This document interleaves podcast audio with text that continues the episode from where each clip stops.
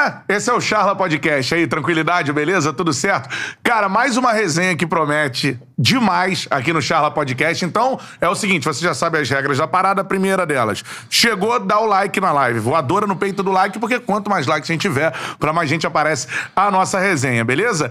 Mandou o comentário, eu tento ler no ar, mas mandou o superchat, eu paro tudo e leio na hora. Manda o seu superchat, que eu paro tudo e leio agora. Pergunta aqui para o nosso convidado, beleza? Se inscreva no canal, estamos chegando a 200 mil inscritos no canal, cara. Agradecendo a galera aí que compartilhou, pô, a resenha com o Escobar viralizou geral Muito. aí, né? Agradecendo a Galvão Bueno que compartilhou.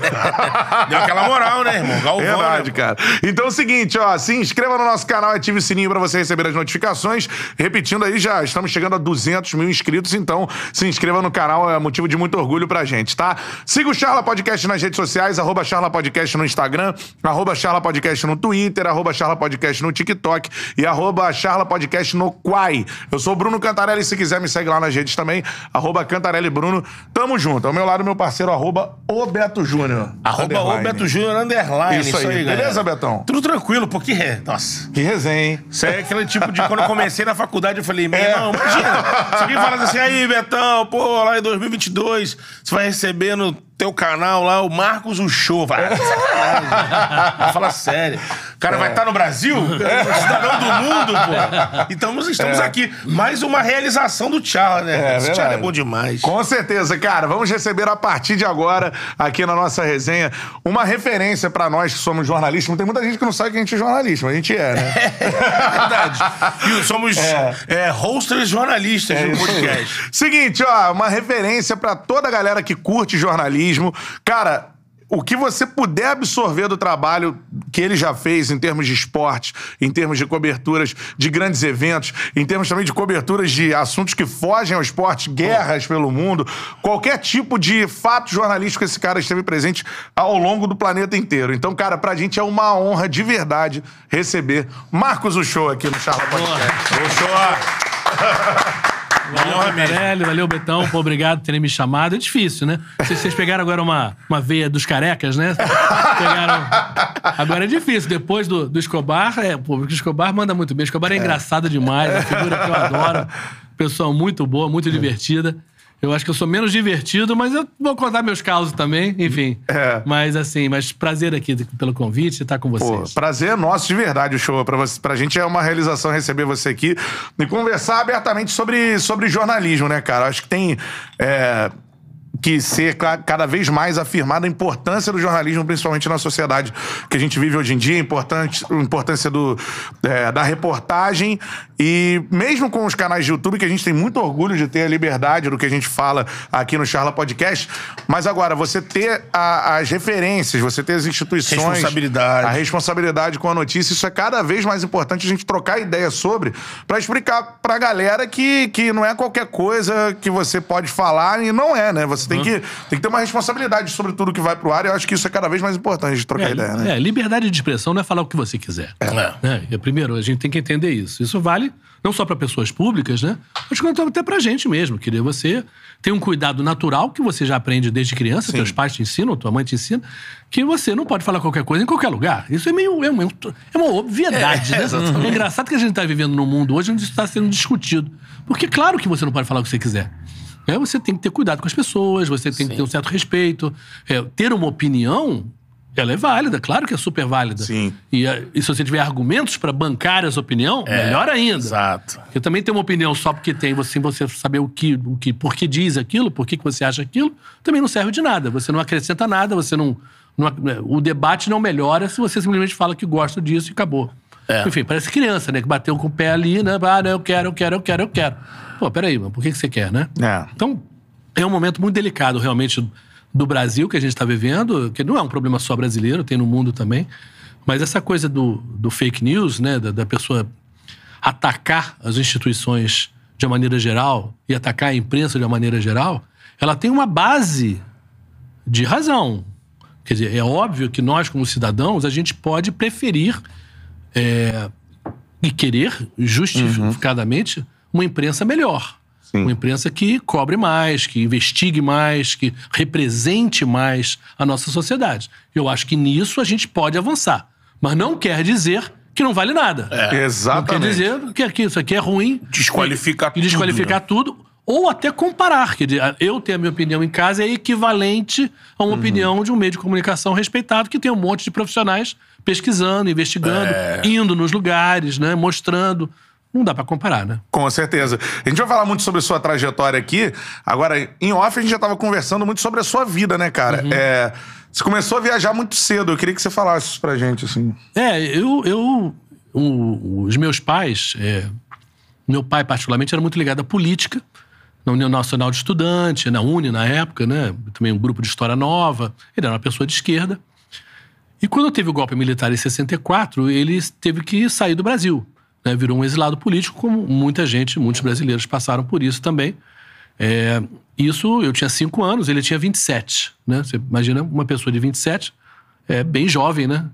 E ter que sair pelo mundo sem saber quando se vai voltar, né? Porque também tinha isso, né? É. Que é uma coisa que às vezes a gente não pensa. Se você tiver que sair do teu, da tua casa, você fala, pá, ou tipo refugiados, né? Hoje a gente vê isso. Uma coisa é você sair, outra coisa é não saber se vai voltar, né? isso. Psicologicamente é outra, outra história, né? Lógico. Mas enfim, a minha, mãe- ele foi pro Chile. é, a minha mãe, é, logo depois, o pai dela morreu. E ela devia estar insatisfeita lá com o casamento por outras coisas. Eu tenho duas irmãs. Então, eu acho que ela não gostou da ideia de ficar seguindo meu pai pelo mundo com três crianças. E deu um pé na bunda dele. E, obviamente, na época, 64, telefone internacional caríssimo, ele não tinha dinheiro, quer dizer, não havia chance disso. Então a minha mãe começou, mas ela tinha um certo dinheiro e começou a mandar eu e minhas irmãs, no começo juntos, depois já separados, para vê-lo onde ele estivesse. Então a primeira vez que eu viajei, eu tinha nove anos. A gente, ele buscou a gente em Paris e a gente foi de carro até Varsóvia. Ele fazia Caramba. doutorado em Varsóvia. Agora, isso em 67, gente. 67, o Muro de Berlim tinha pouquíssimos anos, era uma coisa super nova. Então, a gente, a gente gostou muito de Berlim Ocidental, porque as pessoas é, tinha Hoje, falando para as pessoas que são mais novinhas, tinha Alemanha Ocidental e Alemanha Oriental. E Berlim, que hoje é a capital, Sim. era uma cidade que ficava dividida, meio Ber- Berlim Oriental, Berlim Ocidental, mas fica no território da Alemanha Oriental. Então imagina que você, para entrar na Alemanha Oriental, já, você já tem uma estrada que é como se fosse um corredor, Sim. com um muro dos dois lados, e você vai até Berlim Ocidental. É, a a Berlim, enfim, capitalista, né? Mais Sim, alinhada. a Berlim Ocidental era capitalista, ocidental, mas exatamente. ficava dentro do Dentro da Alemanha território Oriental, do território da Alemanha da Oriental, Alemanha que era comunista. Que era comunista, isso. E aí a gente- eu e minhas irmãs, a gente gostou, achou, pô, cara bonito, diferente. Aí o papai falou: Bom, vamos, vamos ver a outra, Berlim Oriental, para vocês verem. Aí nós fomos a Berlim Oriental, que era comunista, que era Velha, cinza, cinza. ruim, assim, pesado o clima. Quando a gente voltou para cruzar o muro, né, tinha aquela coisa de não deixar as pessoas fugirem para o lado ocidental. Então tiravam os bancos do carro, enfiavam vareta no tanque de gasolina, olhavam o motor para ver se tinha alguém escondido. Isso a gente do lado de fora do carro, né? E um guarda com metralhadora apontando pra gente. Sim, um cara ali, ele já tinha 30, meu pai. Eu com 9, minha irmã com 10, a outra com 8. Caramba. Cara, e, e um alemão lá, um guardinha, a minha irmã bonitinha, a Irene, a mais nova. Ah, aí o guarda quis fazer uma gradinha do tipo, bonitinha, gracinha. Só que alemão é uma língua, né? Heinz, Heinz, Heinz. Aí a Irene começou a chorar, sabe? Porque, pô, claro, aquele clima, imagina. Tá durando na frente. O famoso fudeu, né? Pô, mesmo criança você entende. Sim. Enfim, aí depois fomos pra Polônia, pra Varsóvia. É, e no Varsóvia ainda tinha muitas marcas da Segunda Guerra Mundial. Tinha um lugar Sim. perto de onde papai morava que não, era uma praça que não tinha. Tinha bombas que não tinham explodido, então você não podia brincar ali. Caramba! Tinha muita marca de tiro. Campo minado, assim. É, a gente foi para um campo de concentração que o- os russos pegaram os alemães. O único que os russos pegaram os alemães dentro foi esse que chama Majdanek. Hum. E a gente chegou e criança não podia visitar, né? Um troço horrível, chocante demais, né? Só que o, o carro do papai era um carro velho, de Berlim Oriental. Uhum. Então ele achou, viu que era placa alemã, eu era meio lourinho, quando era novinho, assim. E, e o cara, obviamente, o guarda não estava entendendo da língua que a gente estava falando, achou que a gente era alemão. Aham. Então falou: ah, deixa eu ver a merda que vocês fizeram. Aí deixou a gente entrar. Então, pô, eu, você muito novinho, ver um campo de concentração, o Caramba. cheiro. Porque era um Você campo que foi pego, é, pego intacto. Então, É. não, era uma, não era uma reconstrução. Sim. Entendeu? Era, era um, o campo como era, aqueles barracões, aquele resto de roupas, de cabelo, a câmera de gás. Cheiro da morte, ossos, não Cheiro é? da morte, É, exatamente. Então, isso despertou.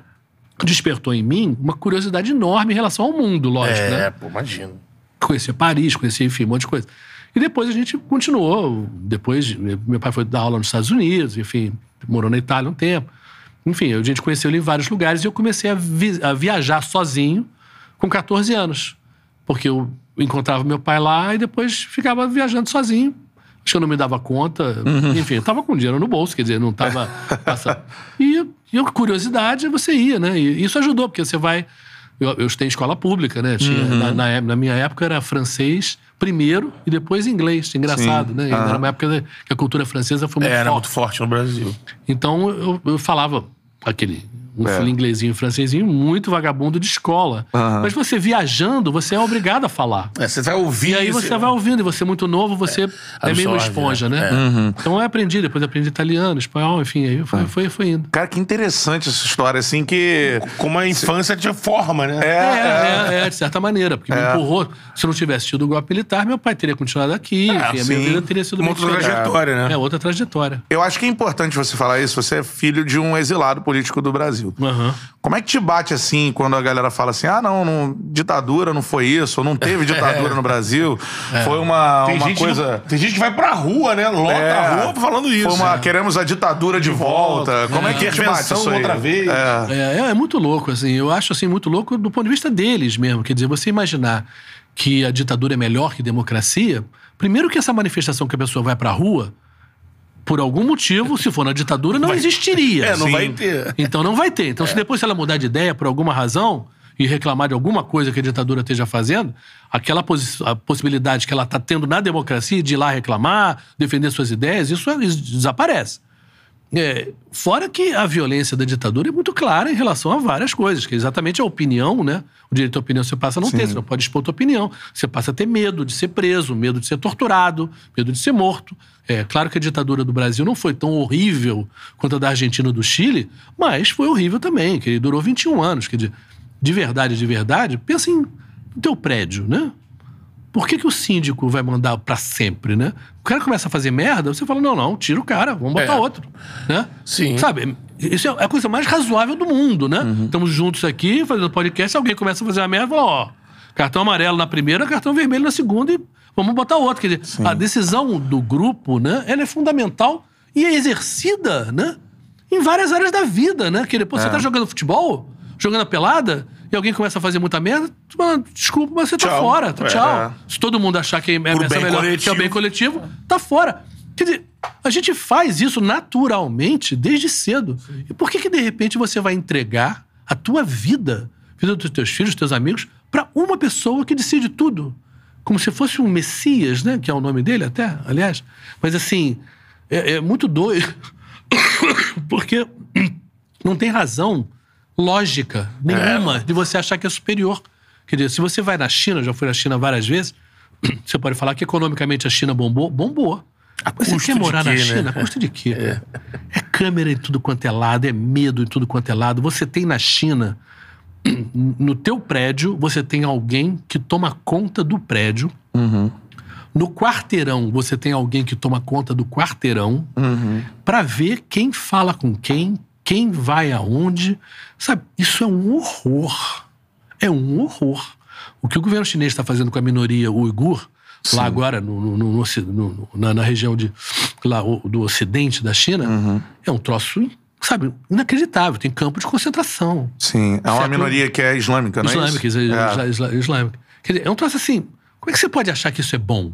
Ainda que você dê a carteirada de que, ah, mas economicamente eles ficaram ricos. Mas é esse preço? É.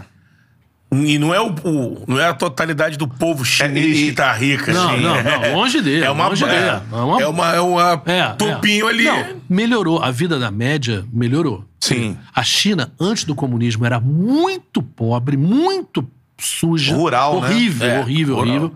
Com o comunismo deu uma melhoradinha. De fato, as pessoas passaram a comer. Mas uma ditadura horrível. Agora não é comunista mais, é um, um capitalismo ditatorial, digamos assim. É.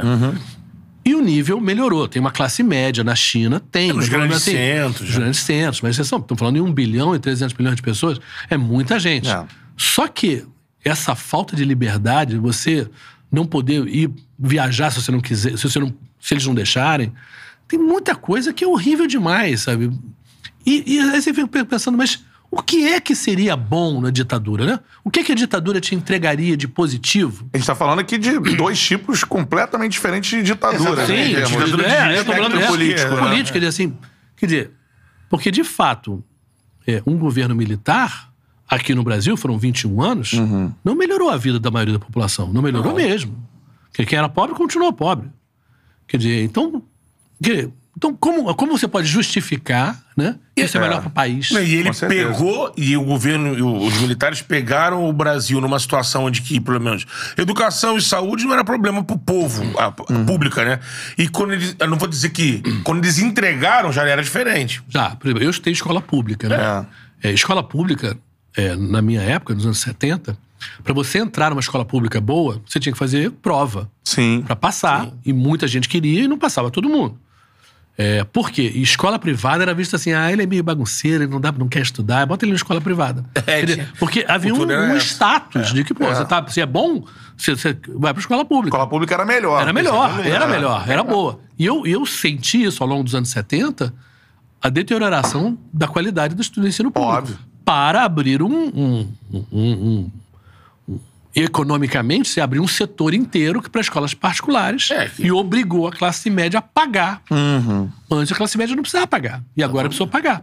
Mesma coisa para a área de saúde que o Betão falou. Sim. Sim. Né? Você tinha hospitais e você passou a ter, todo mundo tem que ter plano de saúde. Isso. Hoje em dia, uma classe média é difícil você, como classe Sim. média, não querer ter plano de saúde. Ao mesmo tempo que a gente viu agora na pandemia, né? Que o, Que o SUS, SUS segura, mandou né? super bem. É. É uma coisa que tem mil problemas? Tem mil problemas. Agora, não vai ser cortando verbas, do jeito que esse governo está fazendo, que você vai melhorar nada. Então, é meio louco, né? Você gastar menos em educação, menos em saúde e achar que esse é um modelo melhor. É muito doido. É, É, isso, vamos- isso é muito doido. E olha, isso aqui, isso a gente pode falar que e, e, atualmente tem essas medidas dire- diretas, né, de corte e tudo mais, que aí não tem como a gente não falar, é desse governo, mas também tem que falar do governo de esquerda. Eu sou um cara de esquerda, mas no governo de esquerda, infelizmente, na saúde e na educação, de efetivo também a gente não teve. É. Teve melhoria em alimentação, em acesso, Sim, sim, é. uma melhoria de renda, mas um ataque assim, tem o lance da cota. Que tem discussão pra lá, Sim. corrige alguma coisa. Sim. É, não é. É. também não acho que é um absurdo, não. Mas é, aquilo na base, melhoria É. de salários, também não teve. Agora, Não teve. de, de te perguntar, assim, pra galera, eu, eu acho importante a galera nova ter essa, essa compreensão, né? Aham. Seu pai foi exilado, você tinha quantos anos? Tinha cinco. Cinco. É, E, vo- e ele voltou, eu tinha 21, 22. e nesse processo, em 64, é, vocês chegaram a ter que ficar escondidos, assim, a família? Com... É, a gente se escondeu os primeiros dias, né? E a gente ficou Assim que instaurou o meses. golpe, né, na Revolução é, ali. É, assim que aconteceu, porque estavam entrando na casa das pessoas, quebrando tudo, enfim, É. prendendo, enfim, aquele coisa horror. Então a gente fugiu. A minha Caramba. mãe e eu, minhas irmãs, a gente ficou num apartamentinho escondido. E o meu pai se escondeu para outro lugar, né? Porque obviamente ele até para proteger a gente. né? Ah, ele É, já então, ali... É, é, não, a gente, a gente não viu mais ele. A gente só voltou a vê-lo dentro do consulado, quando ele já estava asilado. Caraca. É, e aí a gente foi visitá-lo. Isso antes do. Tem uma, o, o- o- quando você se asila no consulado, ou numa, numa embaixada, aquilo ali é um território do país, Isso. né? Que, que, que é o dono dali. É, e depois tem um acordo desse país com o governo local, no caso o Brasil, para dar um salvo-conduto para as pessoas poderem ir embora e sair do país, né? Que foi o que aconteceu com meu pai. Então eu me lembro da gente visitar ele umas três vezes, sei lá, uma coisa assim. E era muita gente, né? Claro que você pega um consulado, obviamente não é para um monte de gente ir lá dormir no chão, né? Mas aí um monte de gente, né, na mesma situação do meu pai, Muitos dormindo no chão ali, muito exilado. Era no Chile, é isso? É, e depois ele foi pro Chile, exatamente. Sim. Muita gente foi pro Chile. Fernando Henrique. O Fernando Henrique não sai. Ele era filho de militar, então ele saiu porque quis, ele tinha passaporte. Mas José Serra, o Paulo, o, o Paulo da, o Arthur da Távola, lembra? Sim, Arthur da Távola, foi Paulo senador, Alberto, né? Enfim, muita gente foi pro Chile. É. É, o, o César Maia, né, vereador hoje. Enfim, era num- naquele momento ali, era uma democracia muito estável, o Chile, né? Uhum. Até 73, quando teve aí o, o 11 de setembro original, né? É, que é o o 11 de setembro no, no Chile, de 73, quando o Pinochet entra e sai matando todo mundo. Bota as pessoas no estádio de futebol, no estádio é. nacional. Estádio nacional. O Chico Buarque, lá deles, o Vitor Hara, é morto dentro do estádio. É, é um troço assim, é de uma brutalidade. gover- É, Pinochet O Pinochet foi um horror. É. cobria a parede com corpos, né? É, é. É, mas sobre isso é importante falar como isso né, fez parte. é, a história da sua família muda a partir do, do golpe, É, como vocês têm que se esconder, o medo que, que, que existe. É, né? e até, digamos assim, a gente obviamente sempre conheceu gente, a minha mãe também, É. de, de esquerda, então havia claramente da minha mãe, desde que a gente era pequeno, de assuntos que não é pra falar em público. Entendeu? Podia falar. Não podia falar pelo medo, entendeu? De- eu, uma vez, eu voltei de uma viagem é, em Copacabana, eu com 16 anos, eu era cabeludo, pode não acreditar, mas é verdade, eu tenho fotos, fotos para provar.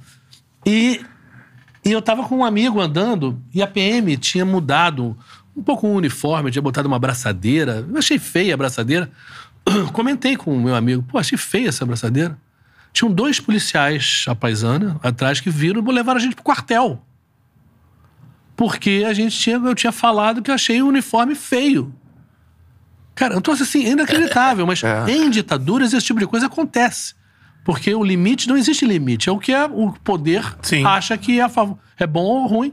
Eu trouxe assim, muito doido. Inacreditável, né? Seu pai volta pro Brasil quantos anos depois? Eu tô em 80, na anistia. Na Anis... Cara, anistia. olha só quanto É. tempo, Olha a ruptura né? da família. Aí ele, É, é, quase 20 é, anos depois, né? Aí ele, ele voltou a se envolver com política porque é, o Brizola, o Brizola, quando ele sai, Leonel Brizola, né, que foi governador do Rio Grande do Sul, uma figura política muito importante desde 64, ele foi para o Uruguai e ficou exilado lá muito tempo. E quando começou a ter uma certa ideia de abertura no final dos anos 70, é, de que as pessoas poderiam começar a voltar, o Brizola foi para a Europa e foi para a casa do meu pai. Meu pai morava em Lisboa. E ele ficou morando no- com, com meu pai meses é, na casa do meu pai. E aí se conversa para a volta do Brizola, que era a grande liderança Sim. da esquerda, né? Sim. Para voltar para essa ditadura que estava, digamos assim, já mostrando que já tinha dado o que deu, né? É, é todo um contexto internacional também. O Jimmy Carter era presidente dos Estados Unidos, que já era um cara que não era mais a favor de ditaduras militares do jeito que a América do Sul estava cheia. E aí ele volta com Brizola, é, o- a, a ditadura tira a sigla PTB, que existiam, só para vocês saberem, pessoal, antes de 64 existiam três grandes partidos, Isso. né? PTB, que era o Partido Trabalhista, que era o mais ligado aos, mais à esquerda, a, UDN, que era o pessoal mais à direita, e o PSD, que era mais em cima do muro. Os partidos que eram É, permitidos, permitidos na época. existir pela ditadura. É, Os não, todos não, é não, não. antes, Esse, é é antes da ditadura. da ditadura, perdão, Durante a é. ditadura teve dois partidos. Isso. Que era o Arena, que era o pessoal mais ligado Exato, é. à ditadura, e o MDB, que juntava todo mundo da, da oposição. Só que, claro, uma, oposição regra, uma, permitida, Uma né? oposição que era. e, não, e não tinha eleição, assim, Exatamente. pra governadora. A governadora era escolha indireta, os militares escolhiam tudo. É. Então, quer dizer, havia muito pouca democracia efetivamente, né? Apesar Participação de ter, do povo, participa- né? Então, zero, né? Então, nesse. Aí, os militares tiram o PTB do Brizola, dão para uma para a filha do, do, do Vargas, do Getúlio Vargas, e aí tem que ter uma escolha de um novo nome. Sim. Né?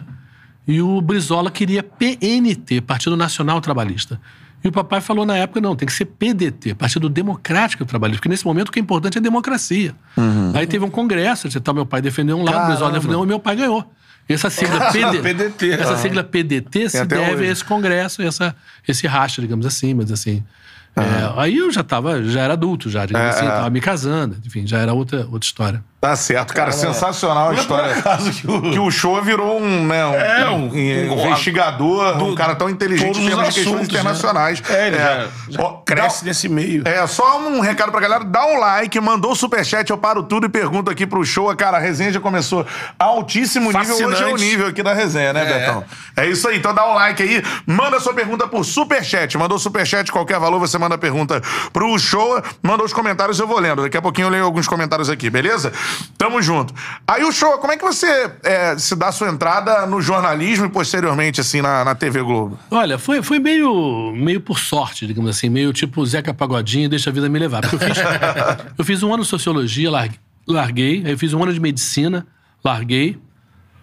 Aí a minha mãe já estava bem irritada, obviamente, com esse pular de galho em galho. E eu tentei acalmá-la fazendo, entrando para comunicação, porque tinham amigos que faziam, mas assim, sem nenhuma convicção, né? E nisso eu já estava trabalhando na Air France, no aeroporto do Rio, na época do Concorde, enfim. Fazendo check-in, o, o- o Escobar foi até comissário. Eu, no caso, não cheguei a ser comissário. eu fui só de, de terra mesmo. E, e- Então tinha passagem de graça pra mim, pra Tereza, a gente casou super novinho. Então isso. Eu fui trancando a matrícula, demorei seis anos pra me formar. E aí, já no finalzinho, abriu a TV Manchete. A, Manchete tinha sido uma revista muito famosa, mu- a maior revista do Brasil. Era a revista mais de Aconteceu, fotos. virou Manchete. Exatamente, é. E aí o dono conseguiu uma concessão para ter uma televisão. E quando ele abriu, teve um concurso, eram 1.500, passaram 60 para fazer um curso. E foram dois escolhidos para repórter, eu e uma garota. E aí, mas ela não entendia de esporte, eu entendia e, e me botaram no esporte. Então Ah. foi meio assim, não foi uma escolha. Sim. Em nenhum momento, quer dizer. E eu não fiz nenhum estágio em jornalzinho, não fiz rádio, não fiz nada. Eu só TV. fui repórter de televisão. É, só É fui repórter de diferente, televisão. né? É, é, foi muito diferente, porque normalmente você vai construindo um pouquinho a tua carreira, até tentando aqui e ali. Eu não, não tava nem aí. Foi a Tereza, minha mulher, que viu no jornal, no anúncio lá da- do, do concurso lá pra Manchete. Ah, faz aí. E eu me formei na véspera de embarcar pra Olimpíada de Los Angeles. Porque eu não era nem formado quando eu entrei. Eu Caramba, já foi pra ainda. Olimpíada Tava, de cara. tava escalado. É, fui porque eu falava vários idiomas. E era uma vantagem. é, eu entendia de outros esportes. Os, os principais repórteres da época, um até o famoso da rádio, né, o Yata Anderson. Yata Yata Anderson, o amigo do Muito- rei. O amigo do rei. né? É, eles eram um cara muito de futebol. Sim. Não eram caras de esporte, o, de- o que se chamava amador na época. É, os esportes olímpicos. Hoje olímpicos, né? É, então, os chefes ficaram assim, bom, esse cara tinha seis, tinha seis meses de de profissão. Mas, pô, vai ele mesmo. Aí eu fui a primeira equipe. Tal, foi super legal. E aí, enfim, eu fiquei três, me três anos na, na TV Manchete, fiz a Copa de 86 no México também lá. Caramba. E aí depois eu saí da manchete, fiquei fora, enfim, teve uma greve lá que eu virei líder da greve meio sem querer. Enfim, enfim, a confusão. E aí eu saí, eu pedi demissão. E aí a Globo me chamou para cobrir férias de uma repórter Isabela Scalabrini. Eu cara- é. E na, na mesma hora que a Air France estava me chamando para fazer um curso para uma função que chama despachante de voo, que na época você tinha que ser bom de matemática, era bom em matemática, você tinha que fazer a rota do avião, é, ver quanto, quanto de combustível, peso, onde botar. Você tinha, enfim, tem toda uma parte muito técnica importante, né? Que você faz isso. E era um curso de um ano e meio em Paris, depois você voltava, você ficava direto. E naquele momento ali eu pensei, eu vou largar jornalismo. E vou fazer isso. Eu adorava as passagens de graça para viajar, a melhor coisa. Então, é, eu. Mas aí, um, um repórter da, do- da Globo foi promovido. E aí pintou uma vaga e eles me chamaram. Eu falei, pô, pô, a Globo é É. outra coisa, né? Vou tentar mais um pouquinho isso aqui. Aí, pô, isso foi 87. Então, no ano passado, quando eu pedi demissão, em novembro, eu ia fazer 35 anos em janeiro. Caramba. É, em janeiro de, de Globo, assim, foi, foi muito tempo. E por que, que você é, pediu demissão? Cara, tem- olha, sabe quando tem várias coisas assim? É, eu, eu já tava. Eu, durante a pandemia, eu trabalhei muito pro Fantástico. Eu fiquei só no Fantástico, né? Sim. É, fazendo geral, não era esporte, né? Gostei muito. Tava muito feliz lá. Só que eu era contratado, eu eu era pago pelo esporte. Na Globo é separado o jornalismo do esporte. Então, meu salário era do esporte. Então, eu, eu tinha que voltar pro esporte quando acabou a pandemia. Durante esse tempo também, eu fiz uma série pro Globoplay que chama Retratos de uma Guerra Sem Fim, que é sobre as, o- as consequências eh, nos países depois do 11 de setembro americano e das guerras que aconteceram, das oito guerras que eu cobri. E ficou uma série super legal. Eu viajei até para Tunísia, para os Estados Unidos, eu fi- eu fiz mais coisa. A série ficou muito boa. E por acaso, nesse tempo, eu tive que faz... fiz uma coisa de esporte só, que era um quadro do Eric Faria, no Esporte Espetacular, que é um, um, aquele convi- um de convidados, né? Sim. E ele não pôde, que ele viajou para fazer um negócio da seleção, e aí e era o Zico e o Júnior, que eram meus ídolos de adolescência, assim, do- da época que eu ia para arquibancada, enfim. E então eu voltei de férias, eu e Tereza, a gente estava conversando, assim, eu, eu comecei a, a enxergar que aquilo ali parecia um certo momento de final feliz. De que, poxa, foi muito legal esses dois anos lá no Fantástico, Foi legal a série do Globoplay, que mais ou menos é, coroava um pouquinho parte do que eu fiz na Globo, né? Que era porque eram as guerras. E ao mesmo tempo essa última dos, com o Zico e com o Júnior. Porque, pô, pessoas de- que eu ídolos, não só ídolos de futebol, pessoas que eu sim. Admiro demais, as pessoas maravilhosas. E aí, e também eu queria fazer alguma coisa diferente na vida. Eu já estava aí há 38 anos, né? Em, em Nessa rotina. É. Claro que o jornalismo tem essa vantagem, você está sempre fazendo uma coisa diferente, e eu, na minha vida, então, fiz muita coisa diferente. Mas também eu achava que podia fazer algo novo. E foi aí que pin- pintou a ideia de trabalhar numa ONG ou política. Né? É, porque eu estava também incomodado, como muitos brasileiros, com como o Brasil está. É, não a nível só federal, mas estadual. Eu sou do, sou do Rio, sou carioca. Então não é uma insatisfação, assim, é uma soma de fatores. Foi uma soma de fatores, mas não foi uma insatisfação com a Globo. Embora existisse um fato objetivo. Durante a minha carreira toda, eu viajei muito, eu fiz muita coisa, até porque eu não acredito no jornalismo desse. Você vai no lugar, É. fala com as pessoas, mostra isso. Porque isso impede você ser acusado de fake news. Exatamente. Se o cara dá uma opinião, fala, desculpa aqui, mas quem foi ao Iraque fui eu, você não foi. Aham. Eu vi, você não viu. Eu tava Eu lá. falo, tava lá, eu falei com as pessoas, você não falou. Exatamente. É. Então, fica na tua. É, não tô falando que as pessoas não possam ter opiniões, mas- assim, o peso de você É. ter visto é outro. É. Eu acho que a Globo teve durante muito tempo esse jornalismo, hoje em dia, por questões econômicas e de mudanças lá de, de, de maneira de pensar. Uhum. O fato é que cada vez isso acontecia menos, e acontece menos. Mais né? distante do fato. Muito mais distante, né? Você vê os correspondentes hoje, por exemplo, eles estão basicamente em Nova York e Londres e E a- pouco viajam. Pouquíssimo, né? E eu viajava muito, muito, muito. Então, eu estava notando que a maneira que eu enxergo o jornalismo e o privilégio que eu tive de viajar, e de conhecer tantas, t- 115 países, né? De viver o fato. de viver né? o fato de estar lá nos, nos tsunamis, no- nos terremotos, nos- nas guerras, nos Davos, G8, G20, essas coisas todas, isso não ia mais acontecer. Então, era, digamos assim, eu ia continuar fazendo uma coisa de uma maneira mais. Distante, Mais, né? mais murcha É. que não me entusiasma, eu não acredito nesse tipo de jornalismo. Então, também nisso, Deu uma eu achei que né? deu uma brochada. Falei, não, realmente isso aí, o que estão me propondo agora, Sim. não é uma coisa que. Não era o que eu gostava, não era o que eu vivi. E eu acho que, de certa maneira, o Tino Marcos, mais ou menos. Claro que o Tino era seleção, seleção. É. Então, assim. A seleção brasileira hoje, para cobrir, é muito diferente da seleção que a gente fez lá atrás. É, de onde você chegava perto, É. estava no vestiário, e conhecia, ia na casa do sujeito. Hoje não, hoje é o que tem de treino de 15 minutos de bobinho e você tem que sair e faz uma coletiva com um jogador. O Tite, lamentavelmente, é pior que o Dunga. O É. Dunga começa com isso, mas o Tite piorou. O Tite é uma pessoa muito mais gentil que o Dunga, É. mas para o trabalho do jornalista, de fato, ele foi pior do que o Dunga. E o Dunga já era ruim. Entendeu? Então, eu imagino que pro Tino, a gente, a gente conversou já isso, quer dizer, houve uma perda de graça, digamos assim, no que ele fazia, porque ele tinha a possibilidade de ter portas e, e contatos com jogadores que cada vez tinham cada vez menos. Então, se o torcedor às vezes fica achando assim, ah, o cara, o tá na Globo, não, o cara quase que. Acha acesso. que é. Não. Jogador é obrigado a falar Vai com na você. casa Não. do é Neymar, é. entrevistar ele jogando É bom você falar que não é assim. Tem as Não é coisas assim. que é direito de quem é dona, É. mas, É. você, e tem barreira também, né? Não, e não, e não só, e não só, querido, eu, eu não faço clubes né, no Brasil há muito tempo. Sim. Meu último brasileiro foi em 95. Túlio Botafogo, Maravilha, Botafogo. Uma boa lembrança Botafogo. Paulinho. Paulinho, aí, Paulinho. Tá fardado, vendo? Fogão É. hoje. Fiz, sei lá, depois o Internacional ganhando lá em Tóquio. Mas aqui no Também, Brasil sim. eu não faço há muito tempo. E os clubes brasileiros, incrivelmente, também adotaram um modelo muito parecido. Uhum. Né, Hoje você, para fazer um treino de um clube, chegar perto do jogador, tá cada vez mais difícil. É. Você trazer um jogador aqui para conversar. O clube embarrera pra caramba, e tem agente É. disso, agente daquilo, assessor disso, assessor daquilo. Parece que conversar é crime. É isso, é isso. de doido. E jogador é produto dos caras, né? Do O clube. cara, não é- o cara já é talhado, tem a questão do media training hoje, pro Sim. cara ser Falar o treinado. Falar nada. a falar absolutamente nada.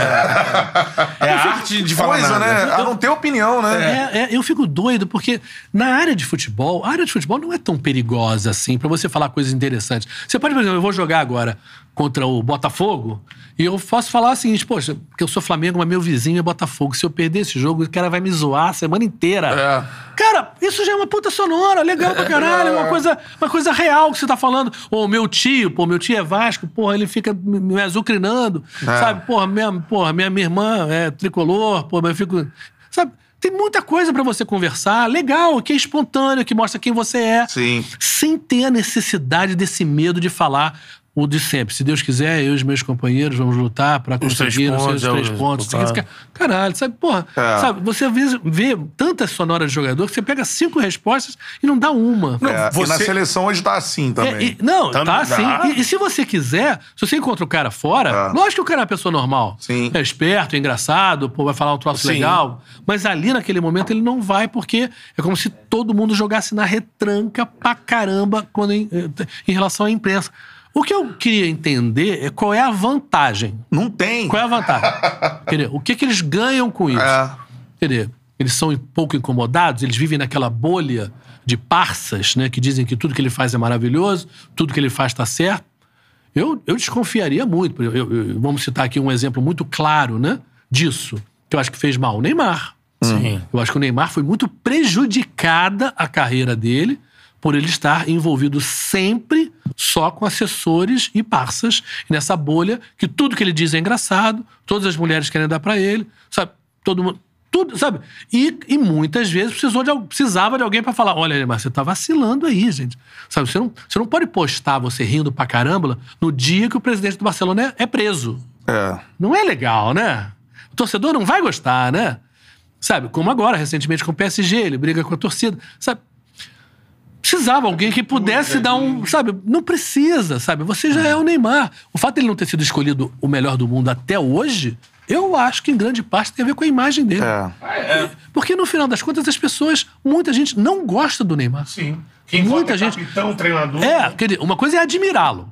Isso é inegável. Tecnicamente. É, O cara é gênio. É. Agora, a pessoa Neymar, o que se vê na imprensa, o que passa, né, o que chega, não é uma pessoa que- como o Ronaldo Fenômeno, como o Ronaldinho Gaúcho, como o Zico, então nem pensar. Sim. Quer dizer, sabe, pessoas que vo- que você não só admirava o jogador, mas admirava a pessoa. Sim, posicionamento. E isso eu acho que o Neymar não conseguiu construir pra ele. É, Isso é muito É interessante. muito que, ruim assim, pra ele. É, a não, não, não, não digo pra montada dinheiro. pra isso, né? eh, Muita gente vai falar, não, mas ele ganha dinheiro pra caralho, tá cagando pra tua É. opinião. Lógico que ele tá cagando pra minha opinião. Como eu tô cagando pra opinião dele também. Dizer, agora, eu tô falando, agora eu tô falando assim, eu sinto muito, como brasileiro, Uhum. o Neymar não ter sido eleito o melhor do mundo, porque eu acho que ele é um dos melhores jogadores da história do futebol brasileiro. Em habilidade técnica, né? Ele Qualidade. faz tudo bem. Tudo muito bem, né? Então, é uma pena que ele não tenha podido se dar o título de melhor do mundo. Eu acho que a última chance dele é esse ano. Se ele, se ele arrebentar todo na mundo, Copa, né? eu acho que não tem como não dar pra ele. Mas É. assim, imaginar que o Kaká foi melhor do mundo, o Kaká não jogava a bola do Neymar, mas nem perto. O Rivaldo jogou, foi melhor do mundo, o Rivaldo não jogava a bola do Neymar, mas nem perto. E Guarani foram melhores do mundo. Sim. Aham. Então, eu tô falando, eu tô falando como essa construção da imagem pública, ela Lógico. acaba, ela tem um lado que acaba sendo ruim para o jogador quando ele é protegido demais. É. É, isso. ele, Vai, ele não desenvolve um, um, uma- um, um senso crítico, né? Sim. Você não tem alguém ali do lado falando, pô, Neymar, deu mole, não sei não. Ele, às vezes, até se... Os momentos que a gente viu o Neymar se revoltando com a crítica, e até a postura disso, que ele, quando recebe a crítica, e até... Muitas que ele se revoltou eram coisas pertinentes. reclamando. É porque ele não tá acostumado com isso. Alguém falando pra ele, Neymar, tu errou. É. Aí quando ele ouve o cara na coletiva, Neymar, você levou um cartão amarelo, você não sabia, você tá fora do jogo Aí já fica puto. Ele já fica. Não, mas. na defensiva. Ele, ele acha que ele é perseguido, né? Ele, come- Ele acha que ele é começa a perseguido. desenvolver uma certa paranoia, que infelizmente a gente vê hoje na política brasileira, Sim. né? É a mesma maneira de pensar, que você tá, qualquer crítica é- é vista como um ataque pessoal. É. Sim. Não é, gente. E eu acho que, inclusive, existe.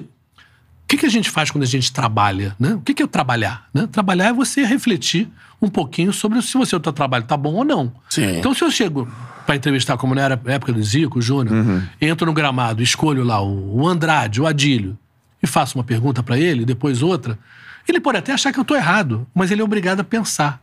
Será que essa pergunta. Isso. Será que ele, será que ele tá certo? Então ele, ele tem que refletir sobre o trabalho dele. Estamos falando do trabalho dele. É. Então, só isso já é importante. Porque eu acho que hoje, em esporte de maneira geral, você tem a área física e a área técnica, ela já todo mundo já sabe o que tem que fazer. Não tem nenhuma novidade. É. Onde existe novidade é na área mental. É isso aí. Personalidade, né? Personalidade na área mental. Quantidade de time que perde com gol no finalzinho do jogo, que é quando naquela hora que o cara, o cérebro do sujeito está cansado. É, Não é só a perna. bate uma É desatenção. mais uma desatenção. Ele não mantém o foco. Não mantém o foco. É. Isso tem treino. Tem treino. Não, como tem também o negócio da personalidade. Também, porque é, quando você claro. tá muito protegido, quando o bicho pega e você tem que resolver, você também não tem essa. A gente não tem. Como a gente teve Porque um é você Gerson, que- né? Vocês é. fizeram o Gerson Canhotinho. Pô, o Aí cara tá em campo. dele. É. Essa, essa oito aí, A assina. oito é dele. Quer dizer, o cara não era só a bola que ele jogava. Não, era- era a pessoa que ele era. Exatamente. É. Em campo, ele falou: Meu, Pelé, vem cá. É uma coisa assim. isso aí. É. Sabe, você precisa. Pra ganhar a Copa do Mundo, você não ganha sem esse Tem tipo que de ter, né? Não tem como. Você tem que ter não só bons jogadores tecnicamente, você tem que ter gente forte. É. Né? É. E aí, quando você tem esse- essa proteção de assessores, nunca dá entrevista, você não cria gente forte. É. Você pega o Ronaldinho Gaúcho, que é um exemplo. O Ronaldinho Gaúcho é um cara que foi super protegido, né? É. O Assis protegia Sim. ele pra tudo. Cara brilhante, brilhante, brilhante. Mas ele ficou sempre um pouco. Não digo Poderia infantil. mais, né? Ele poderia ter tido mais. Ele poderia. Todo mundo acha, pô, ele, o Adriano, É. poderiam ter ido mais longe do que foram, né? Pela bola Uhum. que jogaram. Claro que já foram muito mais do em termos de prêmios. É, porque foram eles- mais até do que o. são do- do- do- sensacionais, Do, que o né? Neymar, sensacionais. Mas assim, o desenvolvimento da capacidade de ficar adulto É. É é isso. fundamental no atleta. É. E isso os clubes não sabem trabalhar. E não será que é fechando portas que eles vão fazer isso. Não. Eu acho que eles vão ter. que- Vai, ter um momento que algum clube vai ser mais inteligente e vai reabrir essas portas e vai notar É. isso está fazendo mal, não está fazendo Uhum. bem ao jogador. É, eu acho que um, um importante exemplo, assim, desse. Só uma parte de como é- são geridos os negócios no futebol. É você olhar para os esportes americanos, né, cara? Exatamente. É, uma, é um outro Cara, tipo de gestão de carreira. E como aí você vai ver a personalidade dos dos, jogadores. dos craques, né? E mais, aí tem uma parada interessante que é o seguinte: os jogadores do futebol brasileiro, todos vêm NBA. Sim, Sim. Então, cara, isso é A impressionante. NBA, né? NBA, Cantarelli, você entra no vestiário. É isso. O cara tem que falar do, do primeiro pro. Do, É. do- do- do- do segundo pro terceiro, quarto, o cara tem que falar. Sim. O técnico fala. Toda É, hora. Faz parte do business. É um negócio, é esse. A NFL mais bota falar, microfone nos Pô, caras. Fórmula 1 é a mesma coisa. É. ATP, o Nadal, o cara joga 5, 7, tá morto. Espera aí, malandro. Tu vai dar entrevista agora na quadra. Isso. É, isso aí. Faz parte do negócio. A mídia faz parte do business de você Sim, promover sim. É a ponte, aquele, né? aquele, aquele negócio. Com certeza. E aí você tem no futebol essa coisa de não, não, a gente não vai falar. É. Cara, coisa doida. Nos clubes europeus, cara, E a gente percebe lá... muitas vezes, agora a gente tá recebendo a galera aqui, a galera gosta mais dessa resenha solta e tal. E muita gente, ah, não, quero ir. Né? E às vezes a galera, não, calma aí. né? eu- Chega a assessoria, não. Não, mas eu quero ir, pô. Ou então, pra vir, tem que ser assim, calma aí. Espera ser campeão. É. Aí, ou então, ó, quando embalar aí cinco vitórias Cara, seguidas, é a hora. é. Tem que ter só nesses momentos. Doideira, né? É. Eu acho assim, é, que o jogador não, não se dá conta que falar bem dá dinheiro. Sim. É, verdade. Dá dinheiro. Se posicionar, né? Se você se posicionar, se você vira para o clube, você vira um representante do clube. Você é um cara que é mais procurado para dar entrevistas, Isso. você eleva a imagem do clube por você se posicionar, você ter opiniões, você falar bem. Então, muitas vezes, e é verdade, o nosso jogador vem de meios humildes mesmo. E muitas vezes, sei lá, pega o Neymar. O Neymar acho Sim. que passou, virou o dono da casa com 12 anos de idade. É. O dinheiro era ele.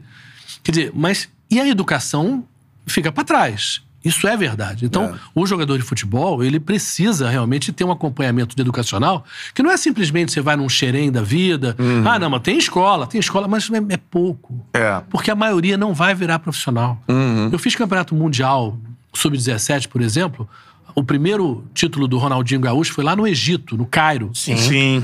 E eu fui lá, conheci ele lá, era pra final, Brasil e Gana, foi 2x1, um, um gol dele. Gana atropelou o Brasil, mas perdeu no final. Era aqueles negões, Tudo- É. tudo pai de família, três gatos. Sub-20, Miau, mas- meu Deus do céu. Sub-17. É, né? sub-17. É, sub-17, Enfim, os caras tinham era- os caras cara de 18 homem, anos, tinha é. barba, assim. Aquela caceta, 16 anos, isso aí. Enfim. E depois eu levei ele lá nas pirâmides, etc. e Tal. Daquele time, eu acho que só três jogadores viraram profissionais. Seleção brasileira. É. Quer dizer, então já é difícil para quem chega numa seleção brasileira. Pensa bem você chegar garoto, 15, 16, 17, 18 anos, num, num Corinthians, num Fluminense, Sim. num Flamengo, e você conseguir virar profissional, não é para todos. Sim. Então tinha que ter mais de educação, porque senão o cara ali, naquele momento ali da, do vamos ver ali, com 19, 20, você não conseguiu e foi emprestado pro Criciúma, para não sei o quê, e a coisa não, Não vingou. estoura. Você perdeu muito tempo Da e você vida. não sabe nada. É, é. Educacionalmente, você tá muito, muito atrasado. Muito atrás, é. Sim. Isso é um crime, gente. É. Isso é. um crime, porque os clubes têm dinheiro Sim, Sim. sim. pra fazer uma escola boa. É, Então, exatamente. se você for lá, pô, qual é o nível do ensino fundamental, ensino médio nas escolinhas?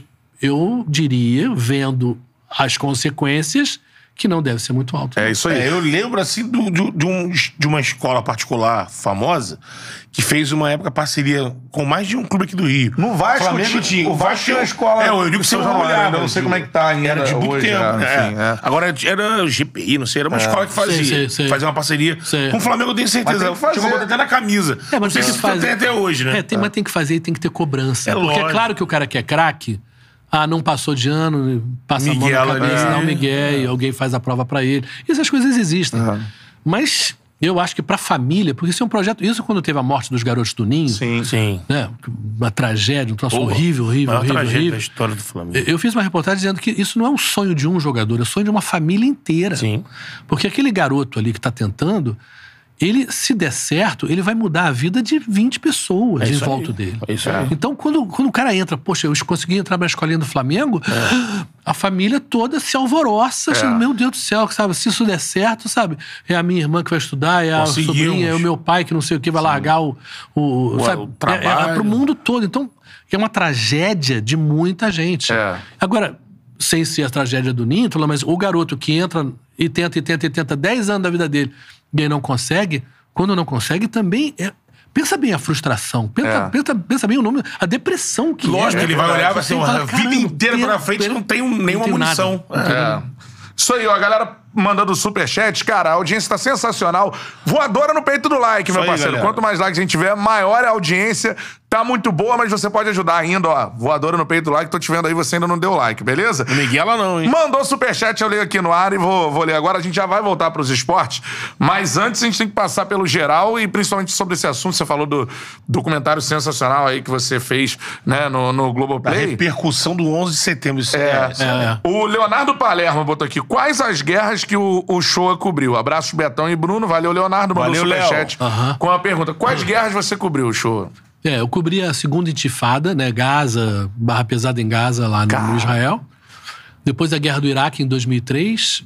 Depois a guerra do Líbano em 2006. Foi até a guerra. Engraçada, não pode falar engraçada a guerra, mas, é, mas isso é curioso. Curiosa. Que a guerra foi logo depois da Copa. 2006. É, logo depois da Copa. E então, e o libanês, tem muito libanês que veio pro Brasil, né? E tem família lá, e, enfim. Então, tem muito libanês, tem muita, tinha muita bandeira do Brasil, mas muita, muita, muita. Parecia. Na guerra. Na guerra. Porque a guerra começou e ainda era logo depois da Copa, então as pessoas ainda estavam com bandeira brasileira em tudo quanto é janela, é uma coisa assim de louco. Aí depois, 2009, eu fiz Paquistão, que é a, área, a zona a área tribal, que é grudada na, na, na Afeg- Afeganistão, que eu acho que talvez tenha sido um dos lugares mais perigosos que eu fui, porque a gente estava com um exército paquistanês e a gente queria parar para gravar. Ele falou: não, aqui não dá para parar, aqui é muito perigoso. Quer dizer, quando o militar diz que é perigoso, imagina. né? Aí eu fiz é, Guerra da Líbia, quando tiraram o Gaddafi. Fiz Afeganistão logo depois. Eita. Né? Que muito barra pesada, um medo de ser sequestrado, assim. Mas é lindo, o país lindíssimo, é fantástico. Mas assim, atentado lá do lado da gente, bomba, bem assustador. Fiz a Guerra do Mali, quando na África, né, que é um país que foi até hoje a guerra continua lá, né, o norte da Timbuktu É um- foi destruído. Entre eles, ali. de- É, na verdade, a guerra da Líbia levou muita arma para essa região. Então, essas armas ficaram sobrando e uns grupos rebeldes É. eh, islâmicos radicais se aproveitaram disso para atacar o país. E a última que eu fui foi na Guerra da Síria, 2017. Nossa. E assim, que a guerra que continua até hoje. né? até São hoje, 11 é. anos de guerra, né? Você imagina agora, hoje, outro. é, Sexta-feira foram 100 dias de guerra na Ucrânia. É. Na, na Síria já tem mais de 4 mil. É, 4 mil dias. Dias. é. Dias, que é um horror. É. Um É, horror. em a relação- Síria foi um troço assim, chocante. Inacreditável. Deixa eu falar sobre algumas delas. Eu queria que você falasse primeiro assim. Teve algum momento que você falou, cara, eu posso morrer aqui agora, assim. Eu, olha, eu sempre fui muito prudente, assim, no sentido de que eu acho que não é o meu papel estar em front de batalha. Sim. Até porque você, como repórter, você tem que se proteger e na hora do tiroteio, você tem que estar abaixado, você tem que estar protegido. Então, e você não espera que o cinegrafista se levante lá para começar a gravar, né? É um troço de doido. Então, o tipo de imagem que você consegue na hora que o bicho pega é muito ruim, é muito fraca. E o que, que aquela imagem diz? Diz que guerra é perigosa? Ah, quem não sabia, né? É. Então, não vale a pena. Eu acho que vale a pena você estar na guerra mostrando a situação das pessoas normais, o que, que é aquilo ali, a destruição, a pessoa perder casa, o cara ter que decidir para a família toda: eu vou fugir ou não vou fugir, mas se eu fugir, eu perco tudo que era meu. Os que eu dilemas construí, os dilemas, assim, sabe? A dificuldade. Não tem. Fora o perigo que você tem, um dos perigos que você tem é que você anda com dinheiro, né? Não tem caixa eletrônica em guerra, né? É. Então você é obrigado a andar com dólar. E eles sabem E disso. as pessoas sabem. E no desespero das pessoas, É. muitas vezes pessoas que não te assaltariam normalmente, mas, poxa, Um pra salvar a dizimado, família né? dela. Enfim, é. E você não sabe muito bem onde é que você está andando, né? Então tem todas, todas mil questões. Não tem, não tem loja aberta para de comida. Onde é que você come, né?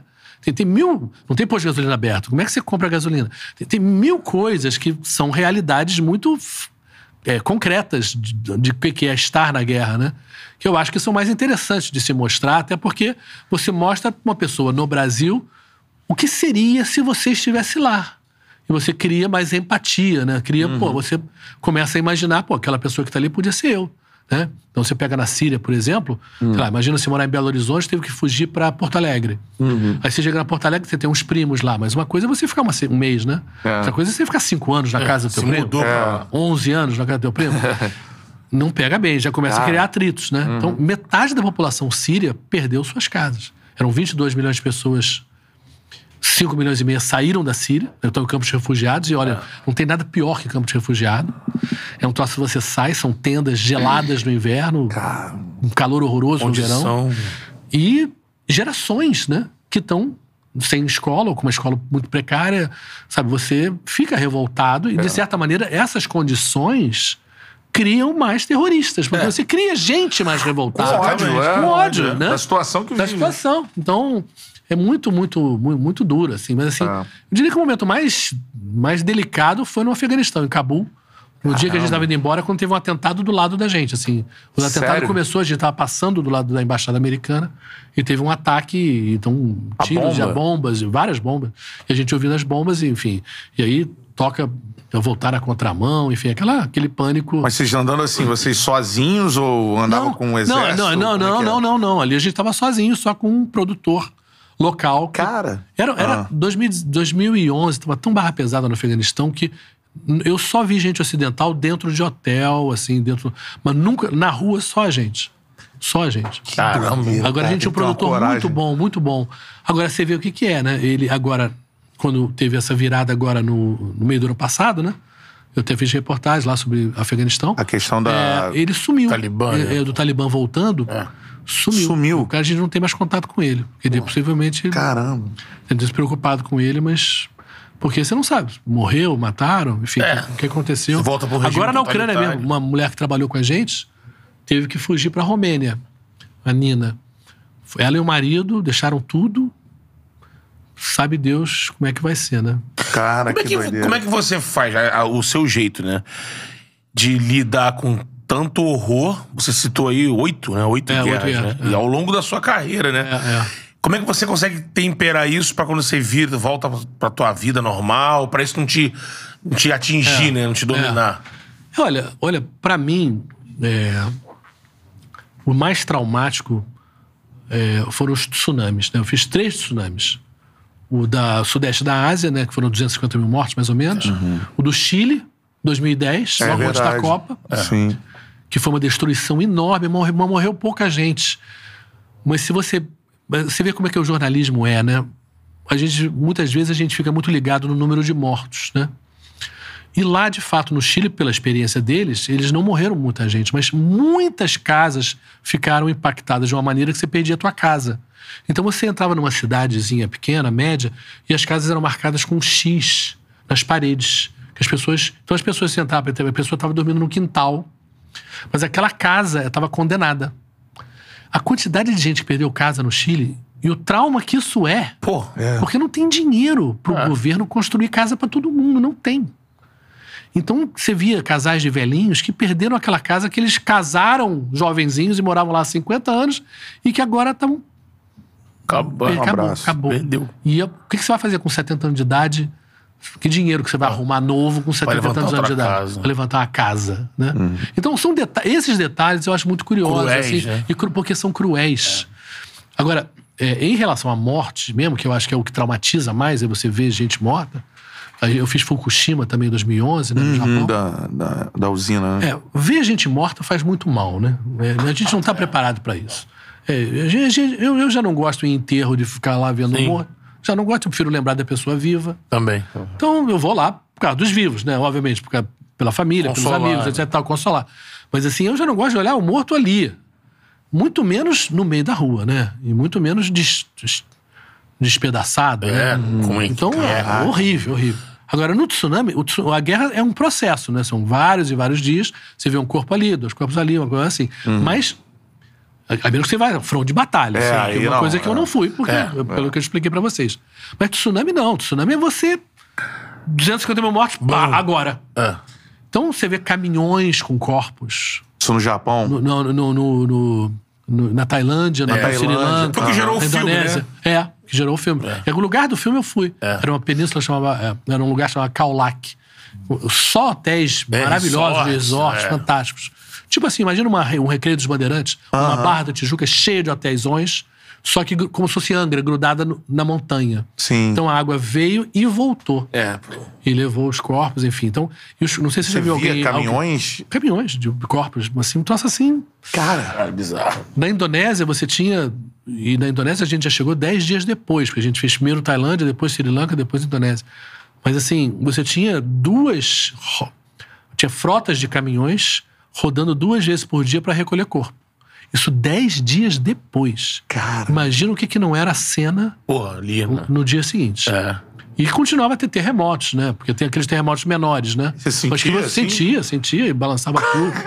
É que o tsunami foi provocado por um terremoto. O terremoto. dentro, Não, o né? terremoto é causado por um terremoto. O tsunami, tsunami, é causado por um terremoto. Então é mais traumatizante, foi mais traumatizante os tsunamis do que, do que as guerras. E poderia, tipo assim, você. É, uns terremotos aconteceu um novo tsunami, era assim um medo, assim. Sim, sim. É. A gente estava, por exemplo, na Indonésia, a gente estava num lugar que era um pouquinho mais alto, que tinha uma espécie de uma. Uma SEDAIzinha, uma estação da Uhum. SEDAI, porque, é pra pra- porque não tinha luz, não tinha nada, estava tudo destruído, mas ali tinha água. Então, pra gente tomar um banho minimamente assim, a gente ficou ali, dormindo no chão.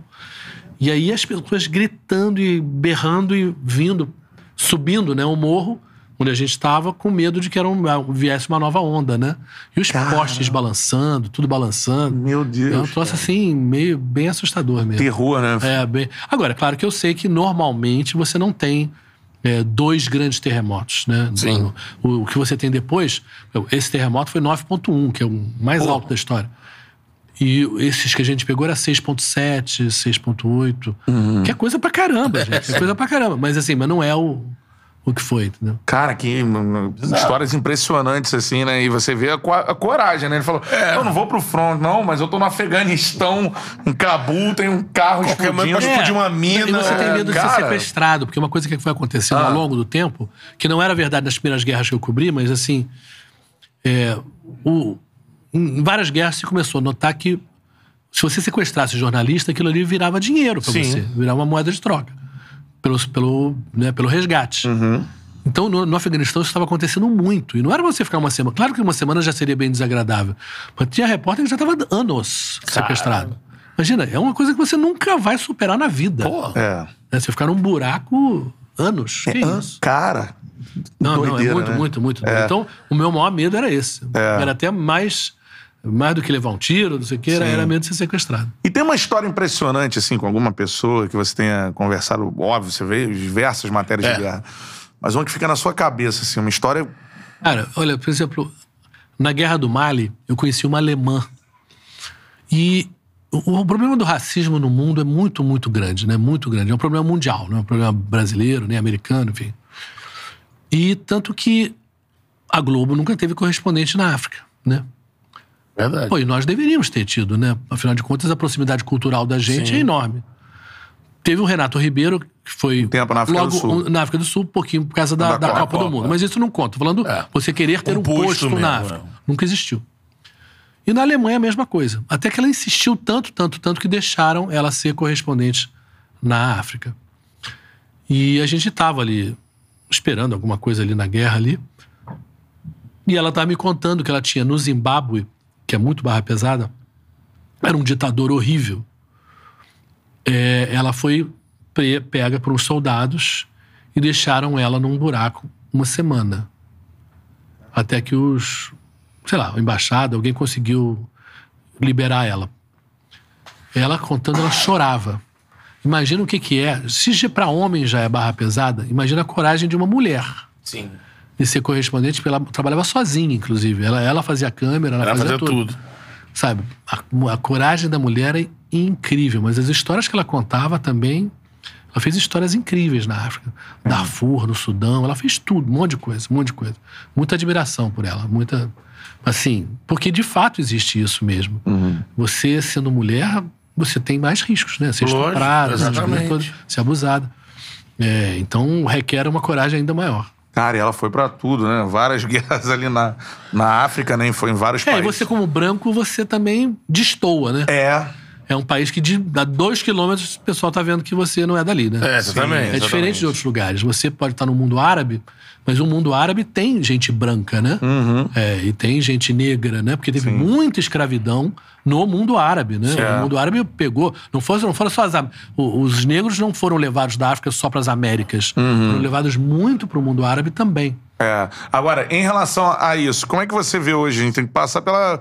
é, você diz, né? A guerra da Síria acontece há 11 anos. Você tem também Palestina, né? A questão palestina também, que é uma guerra. Também. É uma guerra. nunca é. se resolve. É, um apartheid aqui. atrás. É, então, é, é, um- são guerras e, e é impressionante, como você já falou, como, por exemplo, por conta da localização geográfica, do poderio financeiro dos países envolvidos, é uma guerra na Europa chama a, a atenção. Você disse que você veio na Ucrânia para fazer a Eurocopa, né? É, eu, eu tive 10 anos. Eu fui quatro vezes à Ucrânia. Ah, É, a primeira com o Fernando Henrique Cardoso, era uma viagem de presidente. E a última foi essa de 10 anos atrás, exatamente agora, que era a Eurocopa. Isso. Polônia que foi dividida Polônia e Ucrânia, exatamente. Eu fiz o Polônia no comecinho, mas depois eu fiquei só na Ucrânia. Eu viajei o interior tudo, Donetsk, Kharkiv, Lviv, Kiev, conheço tudo isso. hoje. Tudo, conheço isso tudo. O interior também. Uhum. Tem até a história engraçada, a gente estava chegando numa cidade do interior, de final da tarde já, fui tomar banho, desce todo mundo, espera a galera para tomar pra jantar. Aí tinha uma praça bem em frente ao hotel e com um grupinho tocando música ao vivo, muitos velhinhos sentadinhos lá. Aí o grupinho parou de tocar e botou um playbackzinho, uma música.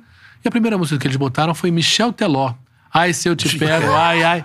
E a velharada toda levantou e começou a dançar cara, isso no interior da no Ucrânia. interior da assim. Ucrânia. Essa música aí eu falei, foi- não acredito. Mas eu não tava. Eu tava meu telefone tava sem bateria, eu tava, tava no quarto. Então eu não consegui gravar.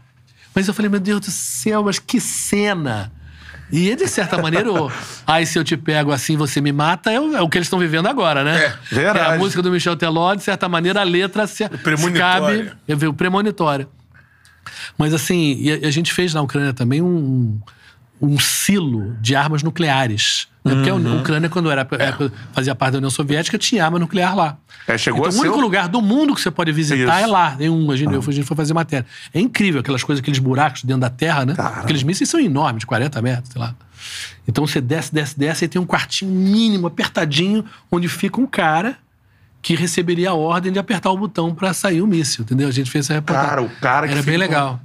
É. Um míssil nuclear, só isso. Tá o cara assim. é. Agora, agora, agora é, é triste de ver. né? é, Porque muitos a dizem Ucrânia, a gente, eu acho que a gente no Brasil hoje está vivendo um momento meio parecido. não? A Ucrânia é uma democracia? É. Imperfeita? É. Com problemas? É. Mas é uma democracia. A Rússia é uma ditadura. É. Completamente. Né? Tem partido político, tem mídia, tem. Mas não tem, não tem. Tudo é uma É uma ditadura. fachada. Uma fachada pra completa. manter ali. que eu acho que é um pouco o momento desse ano no Brasil. Quer dizer, essa nossa eleição agora vai decidir se a gente quer virar uma Rússia ou se a gente prefere ficar como Ucrânia com os problemas da democracia, com os erros os inegáveis, mas democracia. Né? Mas assim, mas dá pena, dá pena de ver ah, o nível de destruição, porque É, você teve lá 10 anos É, com 10 um anos, evento pô, é, é. esportivo. exatamente. É, uma coisa, né? Mas eu acho Pra assim, cima, feliz. Pra cima, é. mas se você pega, por exemplo, aí Eles não acreditavam que, que ia chegar a esse ponto Bom, de ter uma ninguém. guerra, né? Eu acho que nesse caso, eu acho que houve, houve, houve existiram erros no Ocidente muito graves da mídia e de governos ocidentais. Porque o que, que aconteceu? Quando o Putin botou 190 mil soldados ali na fronteira, o que, que ele estava exigindo basicamente? Ou que a OTAN dissesse que jamais convidaria a Ucrânia, ou que a Ucrânia dissesse, eu jamais vou entrar na OTAN. É. Ele falou: eu quero isso, eu quero isso, eu quero isso. E qual foi a posição da mídia ocidental e dos governos? Isso é um absurdo? A Ucrânia é um país soberano? Um país. Um país so- Deu Gente, força, né? Não, deu força para a Ucrânia ficar naquela de não aceitar. Sim, mas é dessas coisas. Você está falando isso, mas a bunda é do ucraniano, né? Quem tá no jogo, quem tá, vai se fuder são os ucranianos. E naquele momento os ucranianos acho que não entenderam que, porra, que o, o Putin ia atropelar mesmo, que ele precisava até por razões internas, enfim, ia atropelar, porque não era um exercício. Os, os- os russos foram com um banco de sangue. Em exercícios de tropas, né?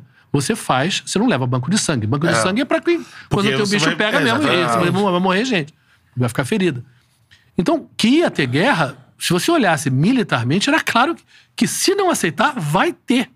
Então, por quê? Imagina você chegar hoje no Rio de Janeiro e ter um miliciano com uma arma na tua cara e alguém fala, você não, você não faz isso, o miliciano tá te mandando, mas você não faz. Os teus direitos, os teus direitos. É. Você tem Cara, o cara tá com uma arma na tua cara.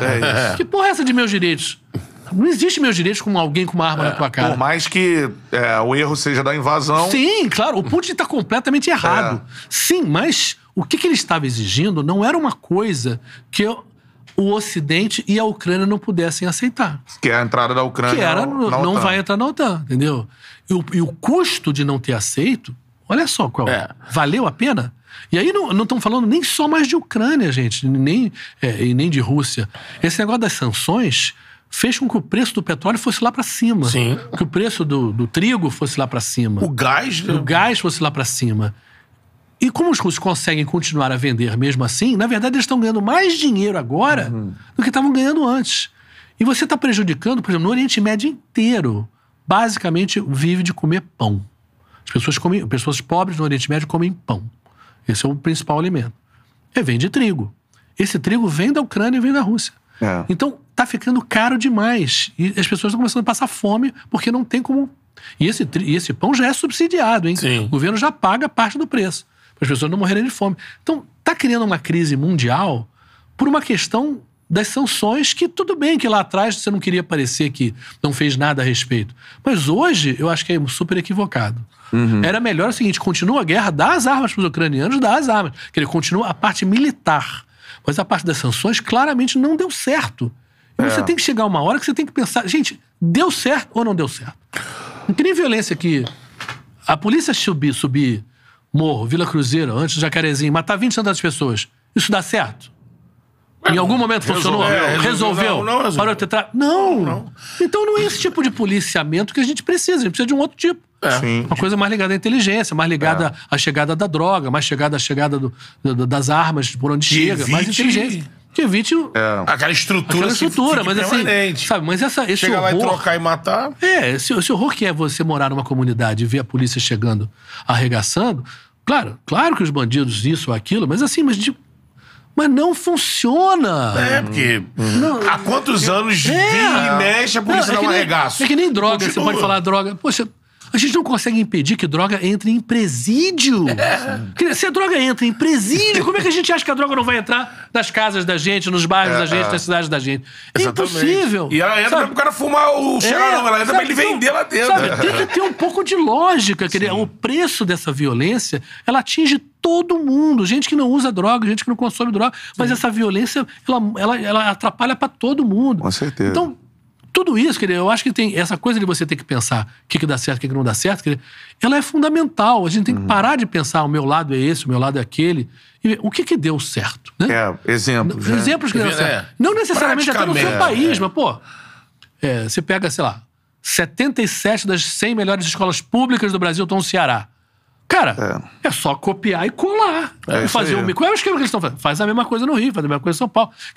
Não tem que ficar inventando a roda toda hora, né? É, mas ele é do meu outro partido. É, Você- o outro político vai ter o meu nome. É. Cara, Agora, é, sobre isso, assim, só uma dúvida que eu tenho, assim, sobre a guerra da Ucrânia. Você teve lá é, quatro vezes. Os ucranianos se enxergam mesmo como uma nação, porque o Putin diz, ah, não, são russos, não são russos. O que, que você enxergou lá? Falam russo? Como é que é isso? O que, que- assim? o que, que acontece? Se você olha o mapa da Ucrânia, basicamente o leste é pró-russo. E por que pró-russo? É, Quando tinha União Soviética, estamos falando União Soviética, era União das Repúblicas Socialistas Soviéticas. 13, 14, É, né, era um países. monte de países. Então, Lituânia, era, era, Azerbaijão é. era, Ucrânia era, Cazaquistão era, Uzbequistão, tudo, tudo isso era União Soviética. Claro que existiam as pessoas locais, mas o centro era a Rússia. Então, os russos mandavam outros russos para esses países para meio mandar na galera. Tá? Isso Dá foi uma criando colonizada. uma colonizada. Isso foi criando minorias russas em vários desses países. Letônia, por exemplo, acho que um terço é, é- é russo. Sim. Na Ucrânia, isso é muito real. E nas eleições que existiram antes, você tinha, de fato, sempre um racha. Metade dos votos para um lado, metade dos votos para o outro. É uma coisa realmente muito, muito equilibrada nesse lado pró-russo e pró-ucraniano. Esse lado pró-russo também tinha votos ligados a vantagens do tipo gás mais barato. Então a Rússia vendia um gás mais barato para a Ucrânia porque tinha e também comprava muita coisa da Ucrânia. Então esse leste da Ucrânia, o, o Shakhtar Donetsk, Sim, tantos jogadores brasileiros É. passaram por lá. Shakhtar quer dizer mineiro. Sim. É, porque são minas muito grandes que tem exatamente nessa área. Em então, Donbass, claro, né? em Donbass, que é Donbass é o nome da região como um todo. Então, é claro que para os russos interessava também botar a mão grande ali. Sim. Agora, você pega a Crimeia, que foi outro lugar que eles botaram. Isso é uma coisa do século XVIII, que eles conquistaram dos tatares. Ainda era, era a época da Rússia dos czares. É. dizer, isso sempre foi mais russo mesmo. E durante a União Soviética, quando teve um cara que chamava Khrushchev, que foi o primeiro cara depois do Stalin, É. ele era ucraniano. E aí, por uma questão que todo todo mundo junto, se deu a Crimeia para a Ucrânia. Então, a rigor. Perdão. A rigor, a Crimeia sempre foi muito mais russa do que ucraniana. Entendeu? Então, faz parte disso. Então, Eu não sabia que Khrushchev era ucraniano. era- ele era ucraniano. Ele foi o primeiro cara depois do Stalin, que denunciou Sim, os sim, crimes sim. do Stalin etc, e tal. Então, é, tudo isso faz com que toda, todas essas histórias, né, é, que são provadas, quer dizer, fazem com que a Ucrânia seja de fato um país complexo. É. né? É, e você teve complexo, né? duas revoluções né, contra pessoas que estavam no poder, 2004, depois depois de 2014, em que de fato se reclamou né, é, dessa proximidade com a Rússia. né? Queria uma independência, uma aproximação da União Europeia. E, de fato, porque é tão próximo culturalmente, Kiev, que é a capital da Ucrânia, é a origem do Rus, Rus, É, que depois vira Rússia. Sim. é, foi a primeira a igreja capital da ortodoxa, Rússia, né? Moscou era um vilarejo quando Kiev já era uma cidade importante. Sim. Então, a origem do que se fala Rússia, quando você volta lá atrás, quando um cara decide que vai ser ca- é, cristão ortodoxo e não muçulmano, porque ele falou que os muçulmanos não podiam beber, e eles, obviamente, lá bebem muito. Isso tem muito a ver com Kiev e depois tem. Então, o russo sente o ucraniano, realmente, como um primo próximo. E é verdade, culturalmente é verdade. E esse Não. primo próximo entrar na OTAN, virar É. quase que um espaço. inimigo. É, é, para quer os Estados Unidos poder. Quer dizer, é- é- você você imagina se fosse ao contrário. Imagina se o México decidisse agora ser próximo da China. É. Se os americanos iam aceitar aquilo numa boa. Não iam. É. Se a China começasse a falar, não, vou botar seus mísseis ali, não vai gostar. Aconteceu com Cuba Sim, em 63. Crise dos dizer, né? crise dos mísseis. então, existe uma coisa que chama realpolitik, que eles falam, né? Que é a política ca- do, do, do cai na real, né? O cara com 190 mil tropas na tua fronteira É. vai dar merda. Vai Quer dar dizer, merda. Tem uma, o que, que você tem que entregar pra evitar? Porque não tem nada pior que guerra, gente. Nada, nada, nada. É, a nada. população sofre Porque demais. E não é só destruição física. Você pega- a gente vê as imagens na televisão, ah, lá o prédio, mas não é o prédio. É o seguinte: a gente mora numa cidadezinha. Você é o dentista da cidadezinha. Eu não posso morar num lugar que não tenha dentista. Você é o cara da farmácia. Eu não posso morar num lugar que não tenha farmácia. Então, a destruição da economia de um lugar, ela é seis vezes pior como dano ao país do que a destruição física que a guerra causa. Por quê? As E primeiras bombas, pessoas a enfim. irem embora são as pessoas que têm dinheiro. Então, são as pessoas que, inclusive, fazem movimentar a economia. Se o cara da padaria vai embora da tua cidade, como é que você vai viver sem pão? Entendeu? Então, eu tô, aí tô falando, se tem fábrica que vai embora, aquele emprego, aqueles empregos todos que vão embora, como é que você vai voltar pra morar ali se aqueles empregos não existem mais? Tudo na sua vida vai não existir. passando a não gira. existir, né? Colapso social, né? Então, o colapso social, ele é muito mais danoso do que a parte física. Na Guerra da Síria, que onde isso era muito óbvio, né? Um cara do Banco Mundial me falou esse troço. Olha, essa destruição toda até se pode resolver. Mas nunca mais vai voltar a economia do jeito que era. Não tem como. Aquilo vai demorar, isso vai demorar muito, muitos, muitos anos para poder voltar a uma sociedade civil normal. Então, hoje, se a guerra acaba na Ucrânia, já é complicado. Quanto mais. E tem um outro lado que é muito complicado que as pessoas não pensam: é o seguinte: se a gente entrar em guerra aqui no Brasil, quais- quem tem que mandar? Os militares. Óbvio que os militares têm que mandar, porque eles que entendem de guerra. Então você começa a botar no poder mais militares. Ora, matar não é algo que as pessoas façam com facilidade. Uma pessoa normal não mata com facilidade. Quem mata com facilidade é quem é treinado para isso e Exato. quem tem uma certa disposição para isso. Sim. Essa pessoa, ela funciona muito bem em guerra, mas não funciona bem na paz. Por quê? Na paz você precisa de gente que pense na sociedade como um todo. E o militar, ele tem uma coisa que é necessária do militar. Ele tem que mandar e você tem que obedecer. Na guerra você não pode. É. É. Vamos aqui conversar sobre o que que a gente sabe, deve fazer. Não tem como. uma coisa. Não, é, Tem que ser, manda e obedece. Agora, numa sociedade civil, numa democracia, isso é péssimo. É. Curiosamente, pouca gente sabe, mas quem mudou um pouco isso foram os piratas. Os piratas, quando eles surgiram e tiveram durante uns 50 anos ali no Caribe, É. muito fortes no final do século XVIII, eles viraram piratas fazendo uma coisa que não existia, que era o seguinte: tá todo mundo no mesmo barco, vamos dividir o dinheiro igual. Agora, na hora da porrada, quem manda é ele.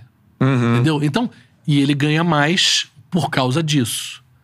Mas havia claramente uma coisa: nós somos uma sociedade civil quando a gente não está na porrada. Mas na porrada a gente é militar. E alguém vai mandar e vai ter uma hierarquia. Entendeu? Senão não daria Senão não certo. daria certo. Claro que não daria certo, entendeu? Tá numa tomada ali, toma uma embarcação. Pô, quem, vai, quem vai mandar fazer o quê? É, é. Tem que ter o. E tanto foi, em grande parte, eles foram muito reprimidos por causa disso. Que eles estavam nada mais é, repressor em termos de Forças Armadas do que a Marinha. A Marinha sempre foi a mais violenta. Por quê? Porque você tem poucos oficiais e muitos marinheiros. Sim. Então, se os marinheiros decidirem, ó, não tô gostando, não. Então, os, os oficiais sempre foram muito brutais. Essa coisa, a revolta da Chibata, né? Sim, sim, Tem sim. 100 anos aqui no Brasil, o negócio aqui no, no Rio de Janeiro. né? É, e era exatamente porque se chicoteava né, as pessoas no convés. Quer dizer, era uma coisa assim absurda. Mas a Marinha sempre foi, das Forças Armadas, a mais brutal. Cara, aqui, ó, estamos tendo aula de geopolítica no Charla Podcast. Brincadeira, hein? Pô, sensacional, cara. Dá um like na nossa live aí, ó. A maior galera não deu like. A gente tá com uma audiência sensacional, né, galera? Show de bola. Like na live aí, mano. Na moral. E outra parada, são duas coisas que você tem que fazer. Não custa absolutamente nada. É dar o like na live e se inscrever no canal. Só isso. Está na pegada aí pra 200 mil inscritos no canal. Então, cara, se inscreva no canal. Ajuda gente, na moral, aí pra gente trazer convidados do nível de Marcos o Show. E também, ó, dá um like na live, irmão. Não custa nada. Quanto mais likes a gente tiver, mais gente aparece por aqui. Então, voadora no peito do like, cara. O Futebol Classics mandou aqui o superchat. Valeu, Futebol Classics. Boa. Mandou aqui, ó. Parei tudo que tô fazendo pra escutar essa aula de geopolítica e jornalismo. Parabéns, o show e Charla pela conversa de altíssimo nível. Show de bola. E ela vai continuar aqui. Eu quero, antes de passar pro esporte, perguntar só sobre um outro país que eu acho que você já esteve algumas vezes. Você falou passando por ele aqui, que é a China, cara. Assim, é, é inegável que a China vai ser a maior economia do mundo, assim, não tem como Olha, eu acho que a não China, tem, a China tem um problema que é ligado à democracia. Que é uma coisa que. Acho que anteontem, mais ou menos, o Thiago Leifert, numa, numa, numa, num podcast. Foi lá no Rica, não foi? É, no Rica Perrone, É, sim. Perrone, é. comentou que todo mundo da imprensa é de esquerda. É, Ah, foi lá, todo foi mundo- Exatamente. E eu acho que ele está errado. É, não, não errado. Eu acho que em duas áreas da vida as pessoas são mais de esquerda: em ciências e em arte. Por quê? O que que é você, como cientista, buscar uma coisa nova? É buscar o quê? O diferente. Em arte também. Você, como artista, está sempre procurando o diferente. Procurar o diferente é não ser conservador. É não ser tradicionalista. Sim. É você tentar algo que pensar algo que ninguém pensou. O jornalismo, obviamente, não é nem arte nem ciência, mas é uma busca de, bus de tentar encontrar algo que os outros estão tentando esconder. Exatamente. Então é claro que para a área de humanas, né, que é uma área de humanas, jornalismo, você encontra mais gente de esquerda. Isso é real, né? Isso é verdadeiro. Agora, onde eu achei que ele errou e o Rica também erraram, ao falar que a mídia está atacando o Bolsonaro porque é de esquerda, eu falei, o quê? O JN é de esquerda? A Veja é de esquerda? A Folha de São Paulo é de esquerda? É, o- cara, você ter um meio de comunicação desse tamanho requer uma quantidade de dinheiro muito grande, gente. Se quiser ter uma televisão, você não acha, não sai na rua e compra uma televisão. Exatamente. Uma rádio, um jornal. Não tem. Você tem que ter muito dinheiro para ter um meio de comunicação. Quem tem muito dinheiro, em geral, é rico. Em geral, quem é rico não é de esquerda, né? Vamos falar sério. Então, é claro que nos momentos, você pega aí o, o, o golpe, impeachment da Dilma, ou você pega a Lava Jato, a cobertura das mídias tradicionais, ela é de direita.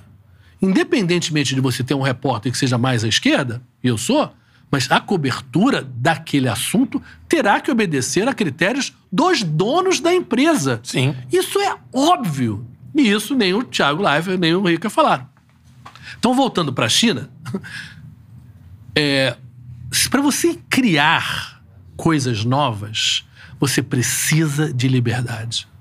A liberdade é que te faz pensar diferente. Poder pensar diferente. Poder falar um troço, um absurdo, mas aí o cara fala: não, pera, esse absurdo tem um pedacinho que é legal. Tem uma E aí lógica você melhora ali, não sei o quê. E ter diálogo e ter conversa. A China não tem isso. Então a China tem uma população absurdamente grande. Mão de obra, É, né? mão de obra maravilhosa, a parte técnica, sem dúvida, inteligência, sem dúvida. A gente volta para trás, o famoso descobriu a pólvora. Claro que eles têm essa capacidade, mas eu acho difícil você, na China, criar um Facebook, por exemplo, né? Criar uma internet Essa na China. liberdade, né? Porque você falta a possibilidade, a liberdade, o, o combustível da liberdade para você pensar diferente.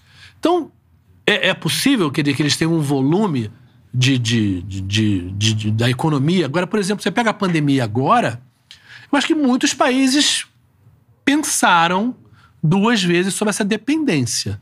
né? O fato da gente não ter a capacidade de produzir um respirador. Peraí, nós somos um país de 220 milhões, 215 milhões. A gente, a gente não produzir máscara, tem que importar máscara, gente. É, todos os insumos são da sério. China, da Índia, Tudo é né? da China. Sabe? Eu acho que houve, da parte do capitalismo, da parte dos países do Ocidente de uma maneira geral, se entregou toda a área industrial para a China de uma maneira exagerada. Isso vai ter que voltar. Eu, por exemplo, eu fiz uma reportagem na China. Eu muitas vezes eu usava esporte para fazer coisa de geral. Então, por exemplo, eu fiz Sim. um jogo. Eu acho que foi logo depois de 2002. Eu acho que o primeiro jogo da seleção no ano foi na China, em Guangdong. Brasil e China, um 0x0, um jogo horroroso. E eu continuei lá para fazer uma reportagem sobre sapato. Por quê? A gente tinha no Brasil dois lugares que produziam muito sapato: Franca, no interior de São Paulo, e no Rio Grande do Sul. E essas indústrias estavam morrendo, indo para a China. Eu encontrei brasileiros lá que trabalhavam assim, meio como designers, assim. Mas você chegava lá e, ó, eu quero que você faça um sapato assim para mim. E o cara vai fazer igualzinho, beleza. Só que eu fui tentar fazer com fábricas e fábricas, não, não, não, não, até que uma fábrica disse sim. Aí fomos fazer a fábrica, uma quantidade de mulher, porque emprego chato em geral bota uma mulher pra fazer, né? Coitadas. Mulher, mulher, mulher, mulher. Uma levantou a cara pra dar um sorrisinho pro cinegrafista, tomou um esporro de um capataz ali, um cara ali. Ganhavam. olhar, ela- tinha que ficar- De olho, cabeça baixa, concentrada, trabalhando. Elas trabalhavam 14 horas por dia, tinham uma folga por mês. ganhavam 50 dólares. 50 dólares dá o quê? 250 reais. É, Olha, tal como é que você como é que você consegue competir? Competia. Não tem como competir. No Brasil não tinha como competir. Aqui tem fim de semana, aqui tem hora extra. Dizer, pode até ter um, um empresário safado que não pague tão bem. Mas eu falando, mas, mas, mas tem. Feriado é. feriado. Sabe? Lá não tem nada disso.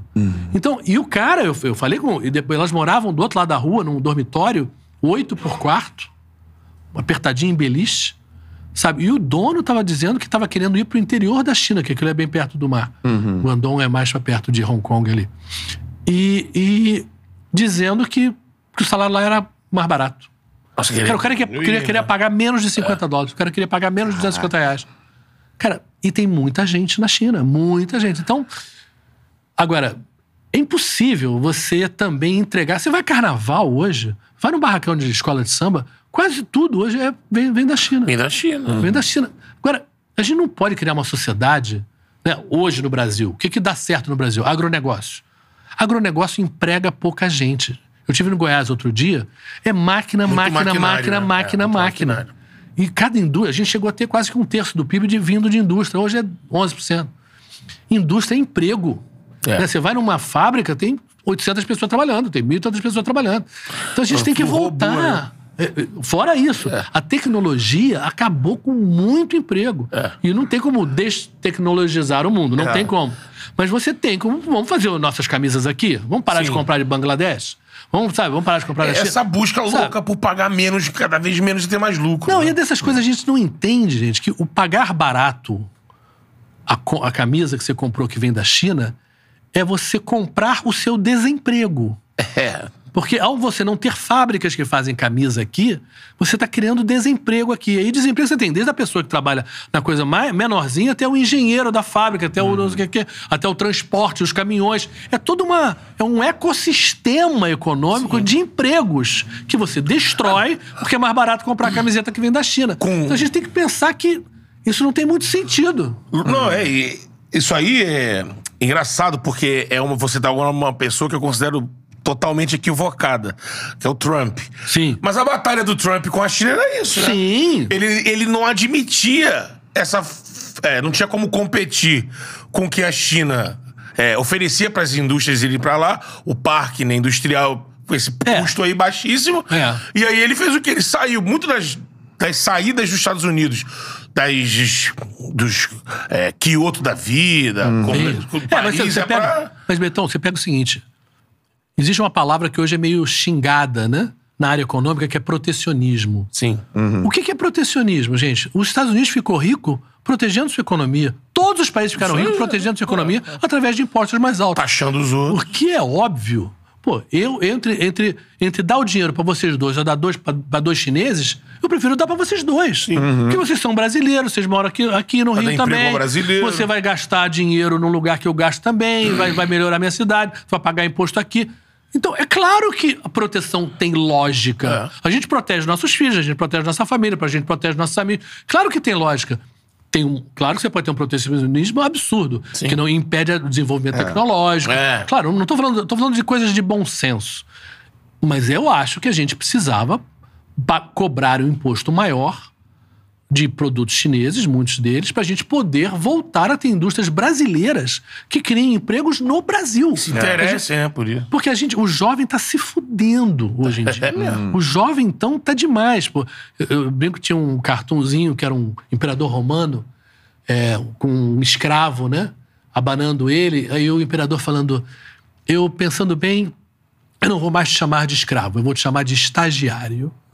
E é, se você pensar, eu achei muito legal porque tem a ver Tem. com a realidade de muito jovem que, para entrar no mercado de trabalho, ah, o estagiário, ah, sabe, É, a empresa fica experiência de trocando de trabalho. dois em dois anos. E vem trocando, e o cara pagando trabalhando aquela merrequinha, E bota o cara pra fazer tudo. tudo, né? sabe? Pô, Eu só ler um, um comentário aqui, cara. Lucas Diniz. Ah. Mas ele apoia a esquerda está criticando a China. Cara, o mundo é extremamente complexo. Não, a é China não é de esquerda, cara. gente. A China. Eu, eu- eu eu acho, acho que todos nós, todos nós, Ah. devíamos começar a pensar assim. Não, esquece esquerda e direita, gente. Isso é uma coisa que foi inventada na Revolução Francesa. Tá meio velho isso, né? Pensa o seguinte: é democrático ou é autoritário? A Rússia se disse, se foi vista como esquerda, União Soviética lá atrás, China também comunista lá atrás, não tem nada de esquerda, não tem nada de democrático, não tem nada de respeitador ao ser humano. Não tem nada. Democracia que tem. Para o ímpar, se você quiser escolher hoje, qual foi o lugar do mundo onde a sociedade, a civilização mais deu certo hoje? É a Europa Ocidental? É a Europa Ocidental, uma Suécia da vida, Dinamarca. Você paga imposto pra caceta, mas tudo pra você de graça. A, a diferença entre o mais rico e o mais pobre é muito pequena. É uma política social. A violência é muito pequena, porque a desigualdade também é muito pequena. É. Então, cara, é, sabe, é uma vida que mais ou menos, se você tiver que escolher que vida que você quer, Sim. mais ou menos é essa que você quer. Eu quero ter um dinheirinho que dê pra viver, poder beber cerveja com meus amigos, minha família ali, O Estado me blá, blá, garante Estado aqui, me garante educação, aqui. saúde. Tá show. Eu acho que todo mundo assinaria isso se fosse essa a proposta. Sim. Até quem é rico.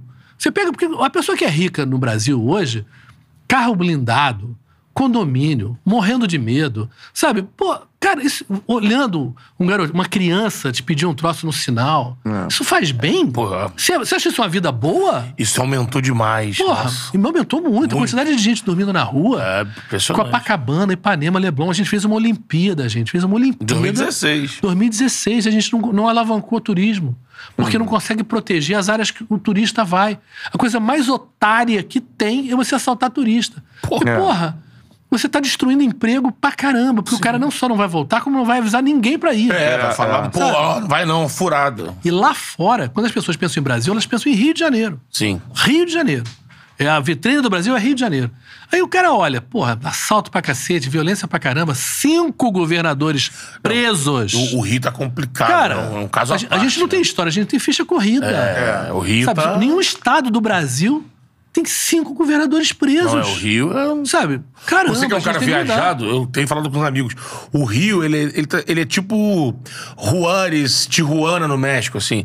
Se confundiu tudo. Tudo é uma coisa só. O cara, o cidadão ali comum, honesto, normal, trabalhador, ele não, ele não diferencia mais. Polícia, É. estrutura sabe, bandido, poder sabe. público, as milícias tomam conta, o cara não sabe o que Tem medo de tudo. recorrer, tem medo É, de tudo. Tem medo de tudo, com razão. Aqui, né, mais de 50% do Rio de Janeiro, da cidade do Rio de Janeiro, já tá na mão de milícia. É. Cara, milícia é terrível, gente. Milícia cobra imposto das pessoas. Eu fiz uma reportagem lá atrás com uma, uma, uma, uma senhora, ela trabalhava de empregada doméstica na Zona Sul, chegou na comunidade dela com uma- um saquinho com carne, levando carne. Aí o miliciano lá perguntou pra ela, "Mas, minha tia, o que você tá levando aí? Carne. Não pode comprar carne. O açougue é da milícia, você só pode comprar carne aqui. Quer dizer, se, se a milícia começar a vender camisa preta, só pode comprar camisa preta na milícia. Então, o, o- o limite da milícia é a imaginação da milícia. que eu quero vender, O que eu quero comercializar. rola. Eu, eu fiz uma reportagem que era a milícia atacando uma favela no- na Zona Oeste. Eles mataram sete pessoas às cinco e meia da tarde de um domingo. Foram todo mundo encapuçado lá, com, com ninja lá. Só que eles deram azar, entre aspas, que um cara que viu era um, um entregador de pizza. E entregava pizza pro pessoal da milícia que estava fazendo isso. Foi na polícia e falou: olha, não tem nada de traficante, não. Esses foram os milicianos que querem pegar essa favela e disseram que eram os traficantes que atacaram. No dia seguinte, foram na casa dele e mataram cinco pessoas da família dele, que estavam em casa. Cara, Você quer- entrevistou esse cara? Entrevistei. Não, não, ele foi morto. Eu entrevistei o irmão dele que depois foi, Ah, foi sim. solto. Porque ele, ficou, ele fugiu, ficou naquele programa de proteção de testemunha que é- tem muito pouco dinheiro, muitas poucas condições, se as pessoas não aguentam. É horrível, né? Você tem que sumir da tua vida. Sim, desaparecer. Aí ele voltou, e aí ele tava com o irmão dele quando mataram ele, aí o irmão dele tava no programa de proteção de testemunha. Cara, já tem milícia em Copacabana, não sei se você sabe. É Já mesmo? tem milícia em Ipanema, já tem milícia em Botafogo. Olha, é- claro, mas é lógico, é a lógica do, entre aspas, do empreendedorismo deles. Pô, eu vou pegar dinheiro de quem tem mais dinheiro, eu vou na Zona Sul. Né? No caso do Rio, Zona Sul e Rio de Janeiro. Então, é muito assustador, porque. É assustador e, Porque- e também é uma situação extremamente complexa de resolver. assim. Não, é muito difícil. Pô, Você, você pega o caso do, do, do cara do, da PM, do, da- do bombeiro, que deu soco, depois deu um tiro no cara do McDonald's, do garoto do sim. McDonald's. O cara chegou numa Mercedes. Como é que um cabo bombeiro tem dinheiro pra ter uma Mercedes? Como? É. Sabe? É, é muito complicado e é assustador, porque de fato esse pessoal sabe onde você mora, tem acesso aos seus documentos. É. É, a gente tem que dar um. Dar um, É, a gente- dar um, dar um tá acompanhando. É, tem, um, tem um cara que é da, da Polícia Federal, que eu admiro muito, se chama Alexandre Saraiva. Foi um delegado que fez aquela maior apreensão de madeira. Até recomendo que vocês chamem ele aqui, porque ele é brilhante. Ó. Ele sabe tudo. Ficou 11 anos na Amazônia, sabe todas as sacanagens, onde estão, quem fez, como faz, como evitar. E, e ele falou o seguinte: ele falou um troço muito bom, que ele fala assim: você não acaba com um problema. Você torna um problema grande num problema menor. É. Eu acho que é isso, é o limite que dá. As pessoas gostam de droga? Gostam de droga. A humanidade gosta de drogas. gente, Sabe? Ao longo da história, a humanidade usou droga. Vai ter sempre gente que vai gostar de droga. Você não vai acabar com isso. Você vai tornar menor, né? É, o americano que a DEA lá, gigante, acabou legalizando, né?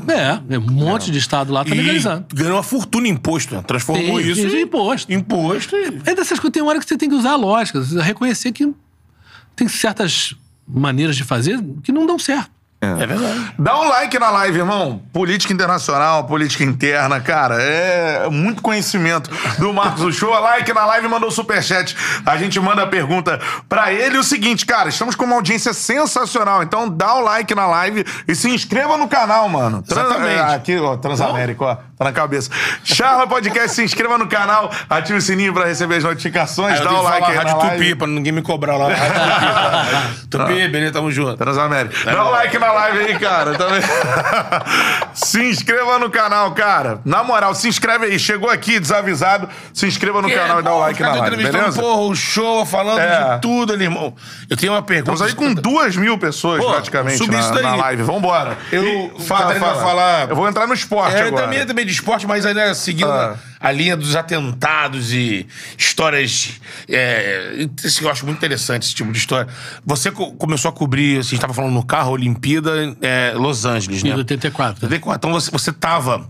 é, aí em Los Angeles teve aquele coisa toda de boicote, de boicote sim. dos russos e tudo mais. Sempre tem uma história. Em Atlanta, você tava em Atlanta, tava. teve um atentado em Teve, Atlanta, teve, né? teve, teve. Teve um maluco, foi um atentado, teve um morto, se não me engano, só. Foi numa praça, em frente à CNN. Foi grande. Eu acho assim, e ligado à Olimpíada, talvez assim, que mais me marque foi a de 2005.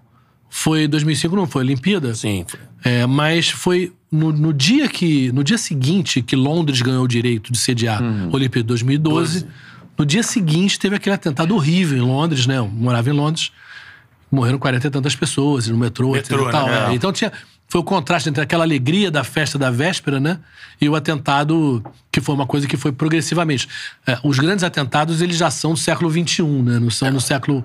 Já não são. Isso tá- você está falando em 96. né? Desse- É, É, é a gente isso. teve lá o de Munique, o de Munique, De Munique, 72, sim, né, que sim, é o sim, claro. da, da história É, é, sim, né? sim, claro. E é um É, ataque. É. é, Com atleta. É, com atleta direto. dizer, É um atentado mais focado, digamos É, assim. sim. Não era a população civil, né? Agora, de esportes, assim, primeiro eu queria que você falasse. Tem vários momentos também. Você cobre a Olimpíada desde Grande- 84, né? É. Copa de, desde 86. É isso. Caraca! Não, aí eu tenho que ter vários, vários charlas aqui pra contar tudo. É. Mas o momento, assim, que você fala. cara, primeiro, esportivamente, assim, o.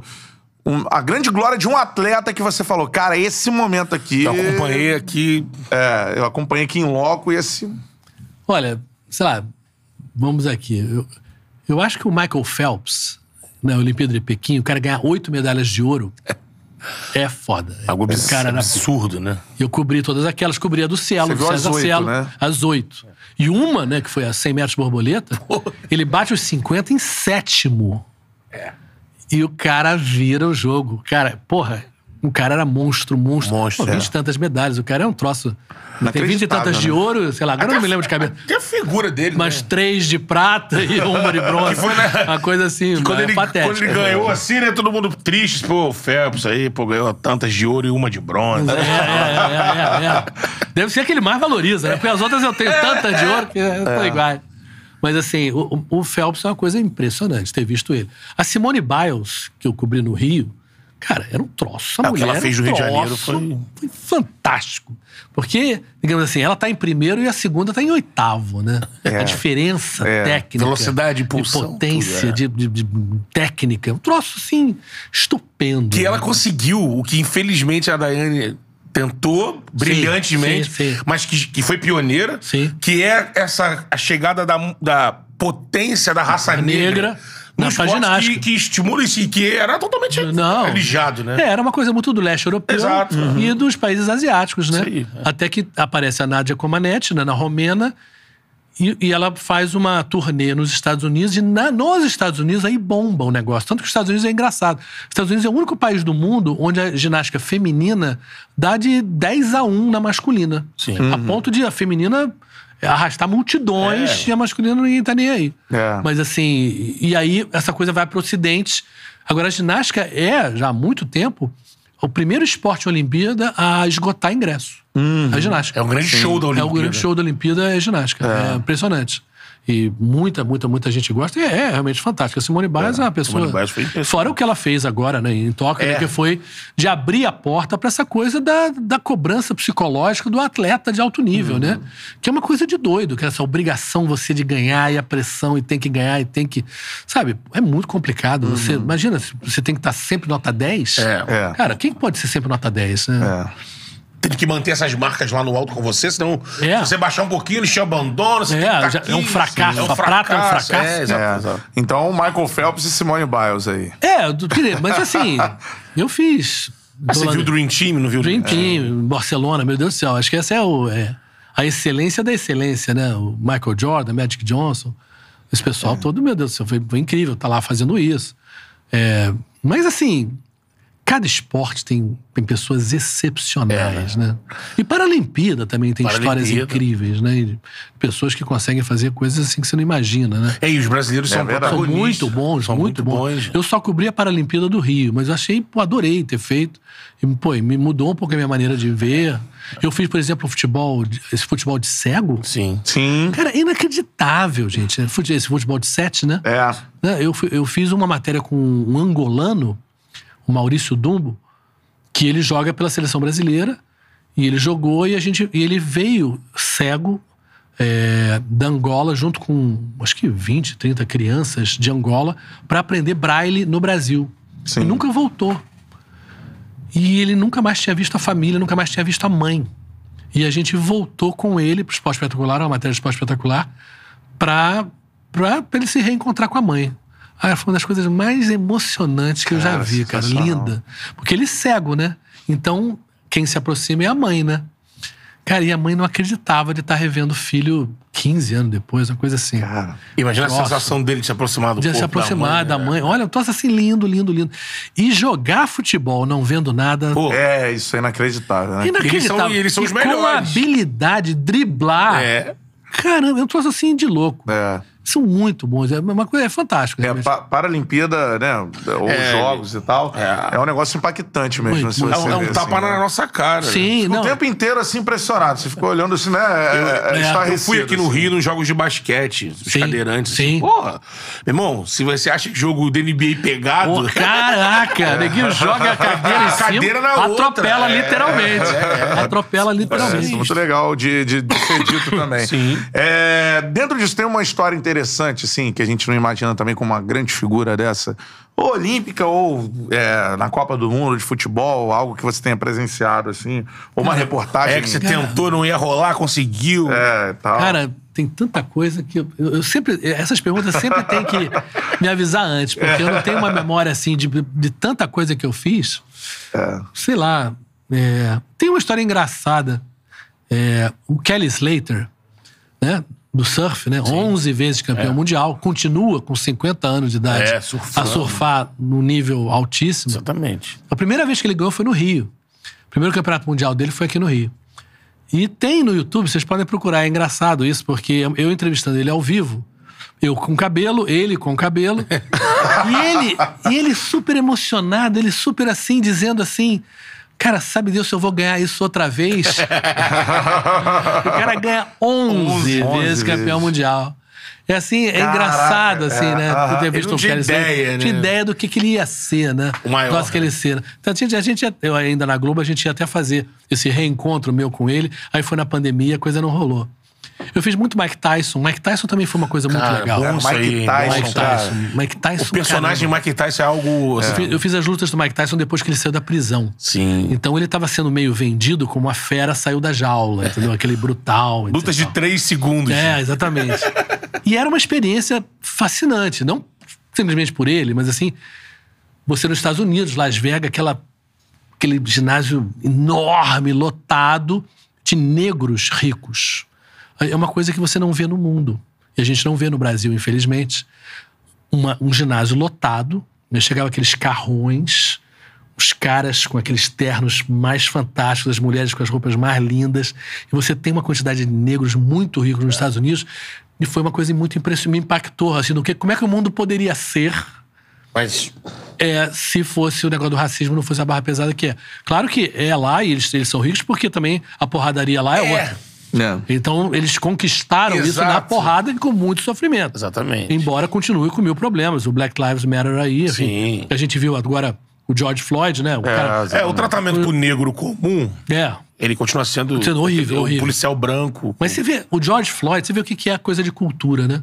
O George Floyd, né? O policial botou o joelho, no pescoço dele, ele ficou foto diário e morreu. A história do Genivaldo, agora no Brasil, lá em Sergipe, né? Botarem ele na caçamba do, do, do carro e enfiarem gás lá e matarem o cara. Eu acho que mais chocante, se é que você É. pode fazer um campeonato Sim, que fica mais é, chocante. é. Tudo é Tô falando, mas chocante, assim, tudo é. é chocante. Mas- Mas, eu acho assim, mais absurdo. É, não vira campanha, né? Então, De assim, revolta caramba, mundial. é, é, né? exatamente. Quer dizer, Isso é verdade. Sabe, e o nosso Black Lives Matter, É, né? é. Eu acho que. Teve Mas antes, também- teve antes né? aquele rapaz, Negócio um homem lá em Porto Alegre. Sim. Foi espancado no mercado. Sim, né? sim, sim, também. Mas eu acho que a gente tem vários desses Sim. troços na nosso, no nosso país. E ninguém vira deve- o avatar dos- do Facebook lá, do Instagram pra. Não, e ao contrário dos Estados Unidos, 13% da população americana é negra. Nós somos 56%. É. Quer dizer, caramba, gente. Pô, se algum país tem que se revoltar com o racismo, Com somos a- nós. somos nós, né? Isso eu acho uma coisa meio vergonhosa que a gente não tem o Museu da Escravidão, por exemplo, sabe? É que o Brasil o tamanho que é. renega essa coisa de ser racista, né? O Brasil meio que é meio que velado. Ninguém Sim, é racista, sim, não, né? mas, pô. Aí quando vai ter atitude é. É, é, mas assim, é uma coisa que eu aprendi nos Estados Unidos, que eu nem sabia, que a gente tinha que ensinar na escola.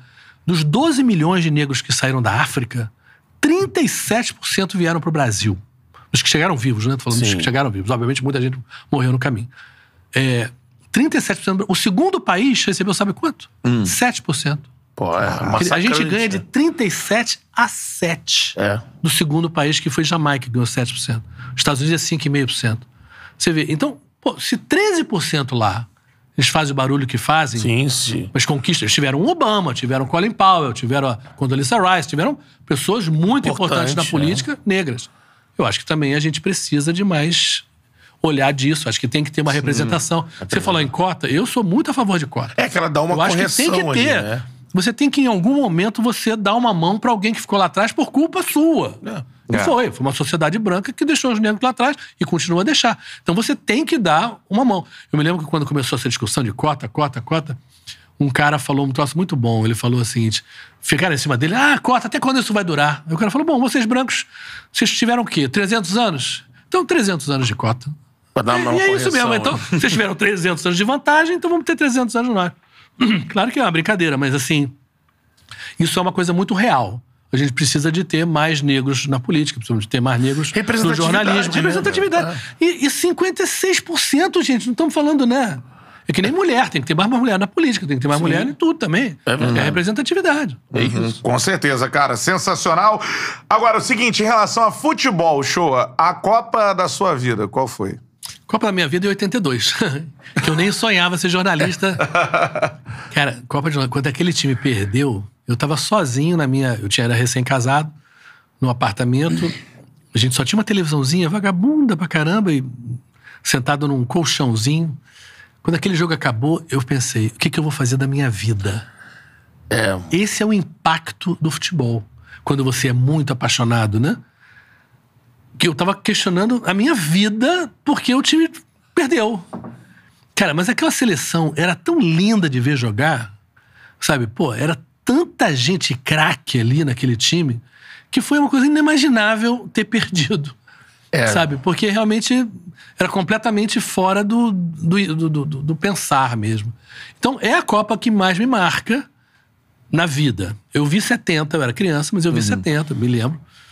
Mas não foi tão marcante pra mim como porque Você não tava 72 envolvido, né? não tava envolvido. Eu adorava o Zico, adorava o Júnior, adorava o Sócrates, o Falcão, Tinha esse Cerezo. Era é. outra, era um time massa. Tinha um representante do nosso futebol É, é. Aí cobrindo, aí eu diria que. Eu acho que em 94, porque em 94 eu já estava 24 anos, né, sem Sim, ganhar, é. e, e eu já na profissão já há muito tempo, já há mais de 10 anos. Então ganhar, ainda mais foi a emoção que foi. Ganhar nos pênaltis é terrível, assim, É. o sofrimento que é, né? Então, eu tenho mais impacto com 94 com mais, do que 90, do, do que 2002. 2002. É, Você, como um, cara que sofreu em 82, não, não, não, não olha com desdém pra 94. Que tem muita gente que é viúva de time é 92 feio Sim. e não admite aquele título. É. Pô, ganhar nos pênaltis não dá. Pô, absurdo. Eu acho assim, a cultura de futebol do brasileiro não é simplesmente uma cultura de ganhar. Não era mais no passado, agora tá ficando um pouco mais dessa coisa de ganhar o que importa. Mas eu não concordo com isso, nunca concordei, e não acho que seja isso que a gente gosta mais. A gente adora um balãozinho, a gente adora uma bola debaixo das pernas, a gente, a gente aprecia no Arte, futebol mais do que simplesmente a vitória. Isso eu acho que é a gente. Então, de fato, a reclamação de 94, ela era razoável. No sentido que aquele time não encantou, né? Agora, eu entendo o Parreira entendo os jogadores de que eles queriam ganhar, para tirar aquela enhaca toda. E até aconteceram naquela Copa duas vezes, duas vezes o Romário driblou o goleiro, chutou pro gol vazio e chegou alguém e salvou. É. Foi contra os Estados Unidos e contra a Suécia na semifinal. Sim. Se aqueles jogos fossem 2 a 0 talvez a impressão do torcedor foi que tivesse sido mais fácil do que foi. Entendeu? Mas, como não foi, É, afinal até foi na final também o Romário teve chance. também, uma chance ótima. É, o Bebeto teve é. uma. Do Romário Romário foi mais ainda, né? que ele não É. perderia e perdeu. Quer dizer, é, obviamente, não deu a sensação, né? é, de, de beleza de futebol, É. aquele de- time de 94. É verdade, mas assim, eu acho que depois de 24 anos a gente tá aceitando qualquer negócio. Não, é, eu acho que você, você tava lá. É. Eu acho que é uma Copa, e eu tenho no coração. A minha primeira Copa Eu vendo também, entendendo. é. é, eu gosto muito. Eu fico vendo o filme que o Catarina também concorda, que eu acho Todos os que é o melhor, do mundo. É o melhor filme que eu filme mais vi de na Copa vida. do Mundo pra mim é isso. Vendo depois de um tempo. Olha, assim, eu falo, você tava lá, você tinha esse entendimento já naquela época. Porque era uma Copa que teve muito personagem, que hoje a gente tem muito falta Sim, disso, sim, né? sim. 94, quase que todas as seleções tinham alguém emblemático, é, alguém é, sem interessante. dúvida, sem dúvida. Tinha o Raj na Romênia, Stoichkov na Bulgária. Maradona. Maradona. O É, melhor jogo, o melhor é. jogo da Copa, eu acho que foi o que eu cobri. Foi Argentina e Romênia. Pô, esse jogo jogaço. 3 a 2 Eu não fui fazer o Brasil e Holanda porque para ficar para fazer esse jogo. É, cara, que jogão, cara. É. O, o Raj jogava É, o pra Raj é um caralho. É. Foi o primeiro jogo da Argentina depois que o Maradona. Maradona, saiu Isso. com o negócio do doping. Pô, mas o time da Argentina era bom pra caralho. Sim. É, O Ortega, o Batistuta, Batistuta, timaço, timaço. Foi um jogo incrível, incrível de bom. Tinha muita gente. Naquela época, o 94 foi a primeira vez que eu criei assim, uma função pra mim. Eu fazia os adversários do Brasil. Então, a cada quatro dias eu mudava de assunto, digamos assim, e mostrava que era um jogador tal. E você tem razão, Betão. Tinha, pô, tinha muito jogador interessante, com histórias É, a interessantes. Suécia tinha o Darling. Da- Da, é, é o Romário da- sueco. Era, era, era. o era. Kennedy era, o cara um mulato sueco. Era um mulato É verdade, sueco. o Darling, é. Era Tinha o Larson, né, que é, começava era, lá, Era um os timaço, é, dreads. Não, era um timaço também. né? Não, o 94 Stoichkov, da Bulgária. Stoichkov, Bulgária, da é. Não, Bulgária. o Bulgária, então, era Letkov, Balakov, É, é. Stoikov. É. é. E era um time o time da. Colômbia que chegou com favoritismo. Sim. Com Porra, Valderrama, Rincon, Asprila, é. É, porra, Eram cinco na. Argentina, né? É, Enfim. 5 a 0 na, em Buenos Aires. Buenos Aires. É, Buenos Aires, Copa, né? monumental. E tem que acontece o que aconteceu. O Escobar faz o gol contra contra os Estados Unidos e quando chega na Colômbia, mata ele. E a Itália. E a Itália, Itália, Itália. o Baggio, né? Eu cobri depois Sim. a Itália lá. Pô, o Baresi. Joga a final depois de ter operado o joelho. Sim. É. Ele fez uma artroscopia durante a Copa pra jogar a final, pra conseguir jogar a final. É. E o Baggio machucado. Tanto que dá pra notar que eles estavam meio pessimistas por causa disso. É porque assim, eu, eu falo isso porque no filme, acho que o filme é tão bom por isso. Porque o filme ele vai contando a história dos torcedores e vai misturando com o crescimento e o desenvolvimento desses É. caras na Copa. Sim. Então, assim, o Bad no filme todo. Ele não é começa bem, mas ele vai melhorando. bem. É. Aí mostra lá em Roma, os caras, não, príncipe, príncipe. quê. Aí chega e começa a No levar. final daquela cena no. Ele olhando pro Romário. É, né? o Romário nem aí pra ele. É, ele ele lá. no Romário, né? Sensacional. Não, essa Copa é demais. Agora, você falou de dois caras aí, que você falou de Júnior e Zico, mas vou, né, é, voltar o foco pro cara que é o maior ídolo da história do clube de maior torcida do planeta, O Galo. né? Zico, cara, o Zico é, é o seu maior ídolo no futebol, assim? Sim, sem dúvida. Eu acho assim que se Quando você joga futebol, gosta de futebol, você acha que não só o cara tem que ser bom, mas eu acho que o cara tem que ser pro time muito bom. Um cara que faça com que o time jogue melhor porque ele tá ali. E o Zico era isso. Eu acho que o Zico teve esse papel moral, não era simplesmente técnico, né? Jogar a bola e jogar pra caramba. É, e eu peguei ele, ele foi presidente de sindicato de jogador. Ele, ele quando foi pra Itália, ele fica só dois anos na Itália, mas ele ganha um prêmio na Itália que é dado para a contribuição de uma pessoa à sociedade italiana. Era um prêmio que só era dado para cientista, para escritor. Pra... Deram para ele, em dois anos. Dois anos ele. Você vê o que, que ele fez no Japão. É. É um negócio É ele, a pessoa dele, o que, que é, o que, que é o certo, o que, que não é.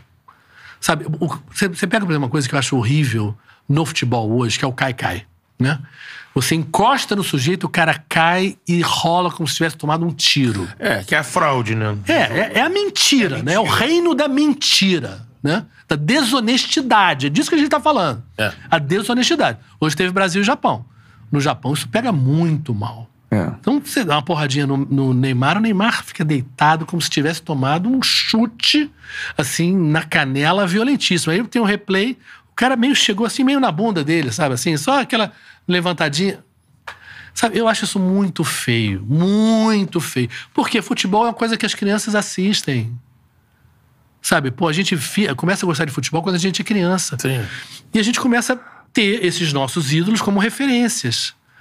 E aí você vê, cara, o nosso ídolo é um mentiroso, o nosso ídolo é um desonesto. Sabe, o Zico não era isso. É. O Zico não era isso. Ele tinha eu acho noção assim, do tamanho dele, né? Sim, eu acho assim, é uma pena que 82 não, não tivesse ganho, porque 82 teria fixado pro Brasil que não existe futebol de resultado. Existe futebol bonito, bem jogado. E a nossa proposta é essa. Vai ganhar algumas, não vai ganhar outras, ok. Porque não tá escrito em lugar nenhum que a gente vai ganhar todas. Isso não existe. E ainda mais Copa do Mundo, que é um troço meio lotérico. Tem, tem, tem sorte também, mas assim. Mas eu acho que representaria, teria dado uma carimbada no, no, no que, no que, que a gente realmente acha legal em futebol. E o Zico representava isso, como o Júnior depois representou no Sim. Flamengo, aquele Flamengo de É, 92, 92. ele já coroa, É, com- sabe? com os meninos, Uma né? pessoa que você fala, porra, não é só a bola, é a, a pessoa que ele é, É. entendeu? E eu acho que o ídolo esportivo, porque ele toca tanto a criança, ele tem uma responsabilidade. É, Eu me lembro de uma frase de um jogador de basquete americano, Bill Russell, Bill Russell. um, uh, do, do Boston Celtics, é um jogador que mais ganhou, acho que ele ganhou 11 vezes é, títulos lá. E ele falava assim: é, eu não tenho que ser exemplo pra ninguém, a não ser pro meu filho. Eu, quando eu li a frase, eu achei que ele tinha razão, mas depois pensei: não, não, não, não. Em esporte não dá. Ainda mais no esporte do jeito que é agora. Que você aparece em tudo quanto é lugar, você tá sempre. Né, a, a exposição é enorme. Então, Sim. o impacto de você não ser, não fazer uma coisa certa, de você não ser uma boa pessoa, de você não agir bem, ele é muito danoso à sociedade. Então você quer aqueles milhões de dólares? Beleza, maravilha. Mas aquilo tem um preço. Você tem que, entre aspas, se comportar, entendeu? E eu acho que isso se, se enquadrar um pouco, isso eu acho que se perdeu um pouco. Particularmente no futebol, eu acho que. Eu acho que a FIFA, eu acho que a CBF, sei lá, deveria coibir esse negócio. Eu acho que você devia dar cartão amarelo por simulação. Devia mesmo, ter uma coisa mais assim, gente, seja honesto. Sabe, honestidade é um valor. Ao invés de dar amarelo pra drible, né? Como tem dado, É, dá amarelo é, é. pra isso, né? É, sabe? Pô, o cara te encostou, sabe?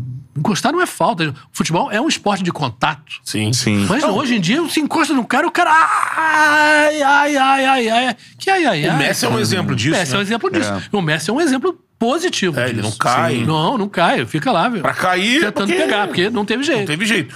O garotinho aqui Hum. nesse podcast. Sim. Até, até nos nossos highlights aí, já fizeram uns- uma, É. uma montagem. Ele fala: o Zico é o maior craque cidadão que eu conheço. Sim, Sim. sim. sim. Sem dúvida. E muita É, gente e que fala, você mistura meio, porque é o, é o cara que tem a noção exata do tamanho que ele tem, de, Isso. de quem ele atinge, e aí ele leva a vida dele assim. É, você não vai conhecer alguém que trabalha com futebol, teve contato com ele, que fale mal do Zico. Isso é impressionante. impressionante. Mas uma pessoa, assim, eu já no fiz Japão, nos Estados Unidos, no, No Iraque, Brasil, no Iraque. Eu fiz é. matéria com ele, seleção, treinador de seleção do Iraque. Os Cara. caras adoravam ele, cara. Na Turquia, É. adoravam ele, cara. O peso dele, o diretor pode falar um troço, quando o Zico fala, é o Zico. É. E é o Zico que ele tem razão. Sabe? Então, eu acho que assim. Quero elogiar também o Pelé, cara. O Pelé não, não, por, não por isso, o Pelé não teve tantas atitudes que o Zico teve, Mas o Pelé trata as pessoas muito bem, cara. Eu já tive com o Pelé um monte de vezes, sabe? Saindo pela cozinha de hotel por causa da fama dele, e ele para pra atender as pessoas com uma delicadeza, sabe? Com aquele sorriso, assim, uma gentileza. E eu acho que o, o grande ídolo, ele deve lembrar, né? Que ele também já foi o torcedorzinho ali que ficava, pô, maravilhado Sim, de por ver, uma né? referência. Então, tratar bem as pessoas, eu sei que, obviamente, pra quem é famoso nesse nível, obviamente, o Pelé, então você não pode ser mais famoso que Pelé. É. Deve ser chato pra caceta, né? Tem Também, né? O tempo todo, sabe? Mas, pô, eu, eu tiro o chapéu. Pelé realmente é demais. Com certeza, cara. Sensacional, galera mandando Saúde mensagens Pelé, né? por aqui. Reta final da, da nossa live, cara. Vários cortes aqui, aula de jornalismo com o Marcos Uchoa. Só mandar uma pergunta aqui. O, o Thiago mandou, mano, mandou 20 dólares pra gente, hein, cara. Pô, legal, Thiago. Porra. O show, você acha realista que se o atual presidente do Brasil não vencer, a gente possa viver uma situação de golpe novamente? Olha, Acha realista pensar é, é, isso? é o seguinte, olha, Thiago, Boa pergunta, irmão. É, boa Valeu, pergunta. Thiago. O que que acontece? Hoje no mundo, a ideia de golpe militar, do jeito que aconteceu nos anos 60, 70, é inimaginável. É. Até por causa da economia, né? A economia é tão globalizada, você, você, tá, você pega sanções. As sanções que a Rússia recebe, se o Brasil recebe, a gente tá acabado. Porque a Rússia consegue porque ela tem petróleo pra caramba e gás pra caramba e outros, outros minérios aí que vendem muito. Agora, pra gente seria um desastre, então absurdo. Sanções a gente não É. poderia, conseguiria aguentar. Agora, você pode falar assim, lembrando que a gente falou da guerra da Ucrânia e da Rússia, que ninguém achava que na Europa ainda se poderia ter guerra desse nível, e estamos vendo aí a guerra. É. Não sei se vocês lembram que o Trump, na pandemia, ali teve um momento que ele saiu para gravar uma coisa em frente a uma igreja, teve uma manifestação contra ele. Sim. E nessa caminhada, o chefe do exército foi com ele. Dias depois, o chefe do exército americano pediu desculpas, dizendo que foi um erro dele, que ele não poderia ter sido Misturou usado coisas, é. pelo Trump para uma coisa política, que o exército não é político. Eu acho essa é a atitude republicana normal. O, o exército não é do, do Bolsonaro, o exército é do país. Né? Sim. Então, sob esse aspecto, eu diria que o exército. Agora, o, o, o Bolsonaro ele tem uma coisa que é muito grave, né? Ele tem uma proximidade muito grande com polícia, né? Ah, As, polici as policiais, muitos policiais gostam muito do É, Bolsonaro sempre foi a base de voto dele como base de deputado, voto, né? né? E a- a- aquela ligação ali com, digamos assim, com pessoas que estiveram muito próximas à milícia, sim. O Adriano Nóbrega, né, que foi premiado, né? Medalha Tiradentes, depois era o que era, né? Sindicato lá dos, dos assassinos, né? É, Do- do- sindicato do crime. do Sindicato do Crime, Escritório do Escritório, Crime. Enfim. Então ele tem uma base, de fato. Então você pode imaginar, imaginar, né? Que ele consiga alavancar polícia. Eu acho mais fácil ele ala- alavancar a polícia do, que- que exército. Alta patente. Mas basta o exército dizer que ele vai ficar neutro que um golpe pode acontecer. Pode, pode. Eu acho que a gente, nós como brasileiros, a gente tem como sociedade pensar o seguinte: é fundamental tentar que o Lula ganhe no primeiro turno. Por quê? Se ganhar no primeiro turno, o espaço de polarização que teria um contra o outro para o segundo turno desaparece. E, ao mesmo tempo, o Lula vai estar ganhando por uma certa goleada, por isso que ganhou no primeiro turno. Sim. Então, para as pessoas que pensam em votar no Ciro, e eu acho o Ciro um bom candidato também, ou Simone Tebet, eu acho que as pessoas deviam pensar: olha, gente, nesse momento a gente está pensando em salvar a democracia mais do que botar o Lula. É mais uma questão de não deixar o Bolsonaro ser reeleito e não conseguir, portanto, fazer um golpe. Então, eu diria que as possibilidades, digamos assim, está mais no reino da possibilidade do que da probabilidade dele conseguir fazer um, um golpe. E eu acho que é mais. é, cão que ladra não morde. Trash entendeu? talking, né? É, eu acho assim, eu não vejo muito. Agora, se a gente pensar o que, que é a agressividade e a violência do Bolsonaro, de certa maneira já funcionou. Se você pega os escândalos dos filhos dele, Rachadinha, aquela loja de chocolate que vendia menos na Páscoa do que no resto do ano, coisas assim, o fato é que não ac- acabou em pizza, não deu em nada. Você pega o Daniel Silveira, o deputado, né, que ficou sem tornozeleira, num país sério, É tornozeleira, tornozeleira. Parou de usar, volta pra prisão. É. É, simples, assim. E não rolou. Sim. Então, já essa agressividade, ela já tem uma, um papel que E funciona. contra o Supremo, E que é contra a o última Supremo, instância. que é a né? última instância que está salvando, mais ou menos, segurando um pouco a onda. Então, é preocupante, sim, é preocupante. E é claro que a gente está faltando aí um pouco menos de quatro meses para a eleição. É muito importante que a gente converse com pessoas que votaram lá atrás no Bolsonaro, mas estão vendo aí que nada deu certo, né? Porque a verdade é essa. Você pergunta para um bolsonarista o seguinte: além do fato de você falar que você é Bolsonaro, me diga o que é que você acha que ele fez bem. O que, que foi bem não, com o Bolsonaro? E aí não tem resposta, né? Não tem resposta. A economia, obviamente, está super mal, né? Salário mínimo, inflação, tudo uma merda. A saúde, óbvio, nem falar. A pandemia, Pandemia como é foi- que eles reagiram, foi um caos. Relação externa horrível. Erro externo, horrível. A relação externa você falou, você vê a loucura que é o Bolsonaro. Eu estava fazendo reportagem em Israel em 2018, quando ele anuncia que pretende levar a embaixada brasileira de Tel Aviv para Jerusalém. Deu uma merda. Internacionalmente isso não existe, só o Trump que fez isso. E a Guatemala, enfim, que não, não conta. Os países árabes e o Irã compram muita carne É no Brasil. simplesmente muita isso, carne. é. Aí o agronegócio, ouviu, os caras protestaram, o agronegócio foi em cima do Bolsonaro, uh, tirou. Aí teve a pandemia. Ele dando porrada na China. E da onde que vinha todo o material? Da China. E de onde que vinham os insumos para vacina? Da China. Qual é o maior parceiro comercial do Brasil? A China. E ele dando porrada na China. Aí depois tem a eleição do Trump e Biden, ele sobe Trump, Trump, Trump, Trump, Trump. Quem é o segundo maior parceiro comercial do Brasil? Estados Unidos. Quem é eleito? O Biden. Biden. E ele dando porrada no Biden. É. Aí depois, eleição na Argentina, o maior parceiro comercial do Brasil, qual é? No, na América do Sul? Eu, a Argentina. Ele dando porrada no Alberto Fernandes. Quem é ele? Quem é ele? ele? Roberto Fernandes. Quer dizer, ninguém em sã consciência que você tenha. Ninguém precisa gostar de ninguém, ninguém precisa. Agora, um país precisa que a economia funcione. E o cara dá porrada em todos os, Os maiores parceiros. parceiros comerciais. Sabe? E você pode elogiar isso, você pode dizer que isso tem algum sentido, alguma vantagem que ele ganhou, alguma coisa que foi boa para o Brasil em receber menos investimento desses países por causa das merdas que ele fala. Sabe? Então, por isso que eu falo, gente, vamos tentar esquecer, vamos fingir todos nós que somos marcianos e chegamos agora na Terra. E vamos olhar. Tem um cara que fez isso e tem um cara que fez aquilo. Não vamos negar que existiram problemas no governo do PT. Existiram. Agora, eu acho, vamos falar em termos de corrupção, que é, de certa maneira, desvio, roubo de dinheiro, eu acho menos grave do que matar. Um cara que elogia tortura, eu já vi, já conversei com pessoas que foram torturadas. O trauma disso é inacreditável. A crueldade que demanda alguém torturar um ser humano, É. o cara que se diz cristão, ele fala que tá com Deus. Jesus Cristo foi torturado. O que, que foi aquela porra antes de ele ficar na, na cruz? A cruz, aliás, já era uma É, tortura. Via Crucis é uma tortura. Já era uma tortura. Quer- Então, como é possível você, em sã consciência, ser cristão, ser decente, ou ser patriota, e achar que esse cara é melhor pro país? É, lembrar que ele É isso. deu o voto dele homenageando o brilhante Ustra. Ustra, né? O ca- o torturador, torturador, né? Com- mais, dizer- E falava isso É, boca pra fora, com orgulho. E né? destruindo a Amazônia do jeito que tá destruindo, sabe? Porra. É, olha, é, é muita coisa. é. Eu acho assim, não é ideológico, é lógico.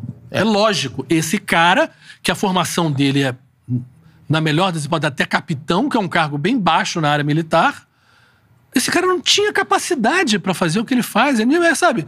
Aí, anticiência, o cara dá opinião sobre vacina, o cara não sabe nada, sabe? A gente falar- vivenciou tudo isso, não né? estudou nada e, sabe, e fala de vacina, como se fosse uma questão de gostar de azul, gostar de verde. Sabe? É. Olha, isso fez, o mal que isso fez ao Brasil, os índices de vacinação de poliomielite caíram, de sarampo caíram. A gente vai voltar a ter criança é, paraplégica, né, com problemas graves de saúde, porque estão deixando de vacinar, porque o cara plantou já uma sementinha de dúvida na cabeça de um monte de gente. É muito grave isso. Sabe, é o pior momento, eu acho, do Brasil, e é eu acho que por isso que, por isso que eu estou entrando na política. Né, Eu vou ser candidato a deputado federal. Vai ser candidato? Vou ser candidato a deputado federal pelo PSB. É, que é o partido do Marcelo Freixo aqui Sim. no Rio, que eu acho que a gente tem que quebrar esse modelo no Rio também. Como eu falei, cinco governadores presos. Em que momento que a gente vai achar, como cariocas, que vamos mudar isso aí? Porque, pô, não dá. Né? E eu, eu acho que e no país com o Lula, porque realmente o Lula hoje representa quem pode derrotar o Bolsonaro. Eu teria votado em qualquer um. Qualquer um. Se fosse a Simone Tebet, teria votado nela. Se tivesse o Ciro, o Ciro. Se fosse o Dória, que saiu o Dória. Teria votado, teria votado. Quem pudesse ganhar no Bolsonaro, eu votaria nessa pessoa. Hoje é o Lula que temos. Eu, enfim, então eu acho que o Lula teve coisas boas também no governo dele, sem dúvida. Então, eu acho que é um momento muito delicado na vida do nosso país. Eu acho que não basta a gente só. E eu acho, só pra gente encerrar um pouquinho, quando a gente vê o Maracanã lotado, né? E a gente que viveu de esporte tanto, né? A paixão que aquilo representa, o envolvimento emocional que a gente tem em esportes. Eu fico falando para um torcedor, gente, será que você não pode separar 5% dessa tua paixão para pensar no mundo que você vive? Pra tentar fazer a na diferença. realidade que você vive, que todo mundo pode fazer alguma diferença. Mas assim, tira um pedacinho desse empo- dessa empolgação que você tem. Você vai num show da Ivete, você fica, pô, naquela, naquela coisa maravilhosa, num show de samba maravilhoso. Será que aquela empolgação que você tem ali, você também não pode separar um pouquinho daquilo para você pensar na cidade que você vive? Como é que a, como é que a vida tá? Porque eu acho que a gente come- tem que se envolver em política mais. Ao me- Eu tenho du- duas perguntas pra gente finalizar, vai. Não só pra botar pra- em cima disso, né? É, parece que, ao É, mesmo manda tempo aí. que é necessário ah, pessoas do bem Sim. entrarem na política, a política desse, que a gente tem acompanhado cada vez mais, o povo acompanha cada vez mais, parece que mostra uma. É, re- tá repelindo isso, né? O cara, eu não quero ir pra lá. Pô, olha, que- só olha quem tá na política, eu não quero me misturar. E acaba isso, isso sendo ruim, né? Porque Sim. afasta o cara que tem bons pensamentos, boas Claro, ideias. eu digo assim, eu fico assim. eu- eu- É claro que eu estou usando uma palavra que está errada, que eu estou falando assim, uma pessoas normais devem entrar na política. Obviamente quem é político não é anormal. Sim. Claro. Mas eu estou falando assim, pessoas da sociedade que, sabe, o dentista, o, o- a professora, o gari, o jornalista, vamos, vamos também participar, vamos também tentar entrar, né? Exatamente para que a política represente melhor a sociedade. né? Isso eu acho uma coisa muito básica. Agora, eu acho que a mídia, de uma maneira geral, criou a gente muito mal. Quer dizer, é muito difícil, é quase impossível você assistir na mídia um elogio a um político. Não digo um elogio dizer que o cara é bom, não. Porque, obviamente, você precisa a história toda dele. Mas você não elogia uma ação do cara. O cara abriu um hospital, o cara bolou um troço legal pro transporte. Naquele momento não há um elogio. O que é, obviamente, matematicamente impossível. Não é possível que todos os políticos do Brasil não tenham feito alguma coisa boa. Sim. Mas você não vê na mídia. Então foi se criando essa ideia que você falou.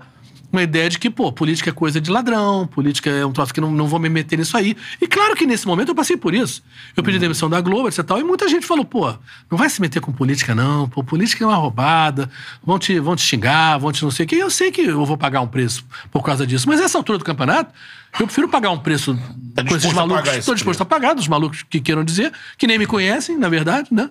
E nem conversaram comigo, nem me... Mas, mas assim, mas eu acho que é um preço mais importante de se pagar pra gente não deixar que a gente degringole de vez, porque de fato, esses últimos três anos e meio, a gente piorou muito. Tá certo aí. Marcos o show, as opiniões do show aqui no Charla Podcast. Dá o like na live e se inscreva também no nosso canal. Agora, duas pra terminar o show.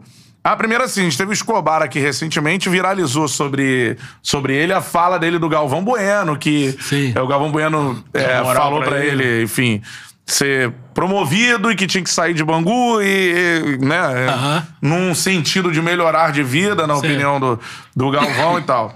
É, queria que você falasse a sua relação com o Galvão. O Galvão tentou que você não saísse da Globo. Sim. Né? Às vezes foi notório no Bem Amigos, assim. Sim. Não, ele tá querendo, mas não, não sei e tal. E agora o Galvão também deve sair no, Sim. no, no final do Ano que. É, O que ano você que pode falar sobre o Galvão Bueno? assim? Olha, eu- e o Galvão até me convidou pra depois continuar com ele. E de repente, até se eu, se eu não conseguir me eleger, eu até, claro, vou voltar a ser jornalista normal, sem problema. É, o Galvão, eu conheci o Galvão. Conheci mesmo quando eu entrei na Globo. Claro que eu já conhecia ele de quando eu era da Manchete, mas assim, pessoalmente, mais com a Globo mesmo. E a gente, então, são trinta e tantos anos de relação, né? É, pessoal, né? Então, e de falar de filho, e de falar, sabe, coisas assim, não é só assunto, assunto profissional. Eu sempre me dei muito bem com ele, muito bem com ele. Agora, eu, eu, eu sei que o Galvão virou uma pessoa muito polarizada no Brasil E eu acho curioso que essa polarização também cresceu muito no momento em que a Globo é, foi mal vista por outras razões. Coberturas aí de impeachment, enfim, essas coisas aumentaram. Eu acho que o, o, o Galvão foi para-raio de problemas da Globo, muitas vezes. Onde a pessoa estava desagradada com a Globo e escolheu a pessoa do Galvão para representar, simbolizar uhum. esse desagrado. O Galvão, eu, eu, eu, tenho, eu, diria que o Galvão existe um Galvão de 87 até 94 e depois um de 94 depois. Por quê? O Galvão, em 94, acontecem duas coisas que transformam a, a visão do Galvão para as pessoas. A morte do Ayrton Senna, 1 de maio, e meses, um mês e pouco depois, a, a vitória do, e, e da, da Copa. E, de certa maneira, ele que já era um profissional super bem visto, mas ele vira mais. Ele vira o amigo do herói é. e, e, a, voz, e a voz né? da vitória que a gente queria tanto há tanto tempo. E à medida que, que isso vai acontecendo dentro da Globo, ele vai tomando um protagonismo que já era grande, mas que vai aumentando, aumentando, aumentando, uhum. aumentando. Eu fiz muitas, muitas coberturas com ele, muitas viagens com ele, fiz Fórmula 1 com ele, fiz três temporadas, então a gente jantar junto sempre, enfim. É, e, e, fizemos muita coisa em Olimpíadas juntos, na né, cerimônia de abertura. O Galvão é muito inteligente e muito hábil numa coisa que é muito necessária para a televisão, que é você tentar esquentar o produto. Você tá com aquele joguinho meio chato? Você tem que criar uma certa emoção. Você tá naquelas últimas voltas da Fórmula 1, que a corrida não é essas coisas todas, mas você tem que esquentar e transformar. Ah, dos dedos. Isso ele fazia brilhantemente, é. brilhantemente. Agora, a acusação ao Galvão mais comum que você vê, que é arrogante, não sei o quê, sei lá, eu, eu, eu gosto sempre de contar para você o seguinte: imagine se você tivesse que ficar falando duas horas sem pensar. Coisa que você, Cantarelli, Sim. sabe bem. É. Narrador. É muito difícil, é, gente. É difícil. É muito difícil. Todos nós aqui, enquanto eu tô falando, mas eu paro, você me pergunta. É cansativo e é. difícil, porque você tem que ter tem que ter uma autoconfiança muito grande. Sim. De que o que você viu e o que você acha é o que está acontecendo. Narrar para você passar credibilidade, requer essa autoconfiança, que está na fronteira da arrogância. Dependendo do que você diz, e muitas vezes, sei lá, o Galvão, eu diria que era mais capaz do que alguns é, comentaristas já passaram, uhum. enfim, alguns repórteres já passaram, ele de repente atropelava, meio que parecendo que estava querendo impor a opinião dele. E eu diria que a grande maioria das vezes ele estava certo. Mas o fato é que passava psicologicamente uma impressão, às vezes, talvez, que ele tivesse sido arrogante. Então, eu acho que a pessoa que eu conheço é muito doce, muito amiga, muito gentil, protetora das pessoas que trabalham com ele. Eu vi isso várias vezes, não só no Escobar. Então, é, eu, só, eu tenho muitos elogios a ele. É claro que ele é uma estrela. E é claro que, como toda estrela, a fama, gente, é um veneno. É um veneno. Você ficar famoso, você começa a se achar, você uhum. começa a ficar. Todo mundo em volta fica Todo falando. mundo em volta né? também falando. Que ele... E para mim sempre foi a vantagem de ser correspondente, para mim foi isso. Morei 15 anos fora, eu tô no meio da rua, ninguém sabe quem eu sou. Isso te mantém o pé no chão. É. Uhum. E eu acho que repórter também tá no nível, assim, no limite da fama. É, é. muito menos do que narrador, Sim. muito menos que artista, do que cantor. Uhum. É, é, um nível ainda suportável. É. Você, como repórter, você vai num shopping, sem problema Sim. nenhum. É. Já como um Galvão, já é mais complicado no é. shopping. Você é um Ronaldo, é um, é. no, no shopping. Então, ser famoso não é fácil. Hum. Eu acho que, de, de certa maneira, empurra coisas ruins dentro de você. Uhum. Entendeu? Então, não estou dizendo que o Galvão é inocente de tudo que ele é acusado, nem de impressões que Ser marrento, de ele passou. É. Mas a pessoa, se você, se você conhece ele ao longo do tempo, ele é uma pessoa muito legal. É, né? É o cara que atingiu, jornalista que atingiu assim, o maior número, nível de fama no Brasil sendo jornalista, né? Sim, e te ajudou muitas vezes internamente, assim, também? Ou não tanto, assim? Não, não, não precisou. tanto. Não precisou, assim, é. de verdade não precisou. Mas, assim... Mas eu conto com ele, sempre.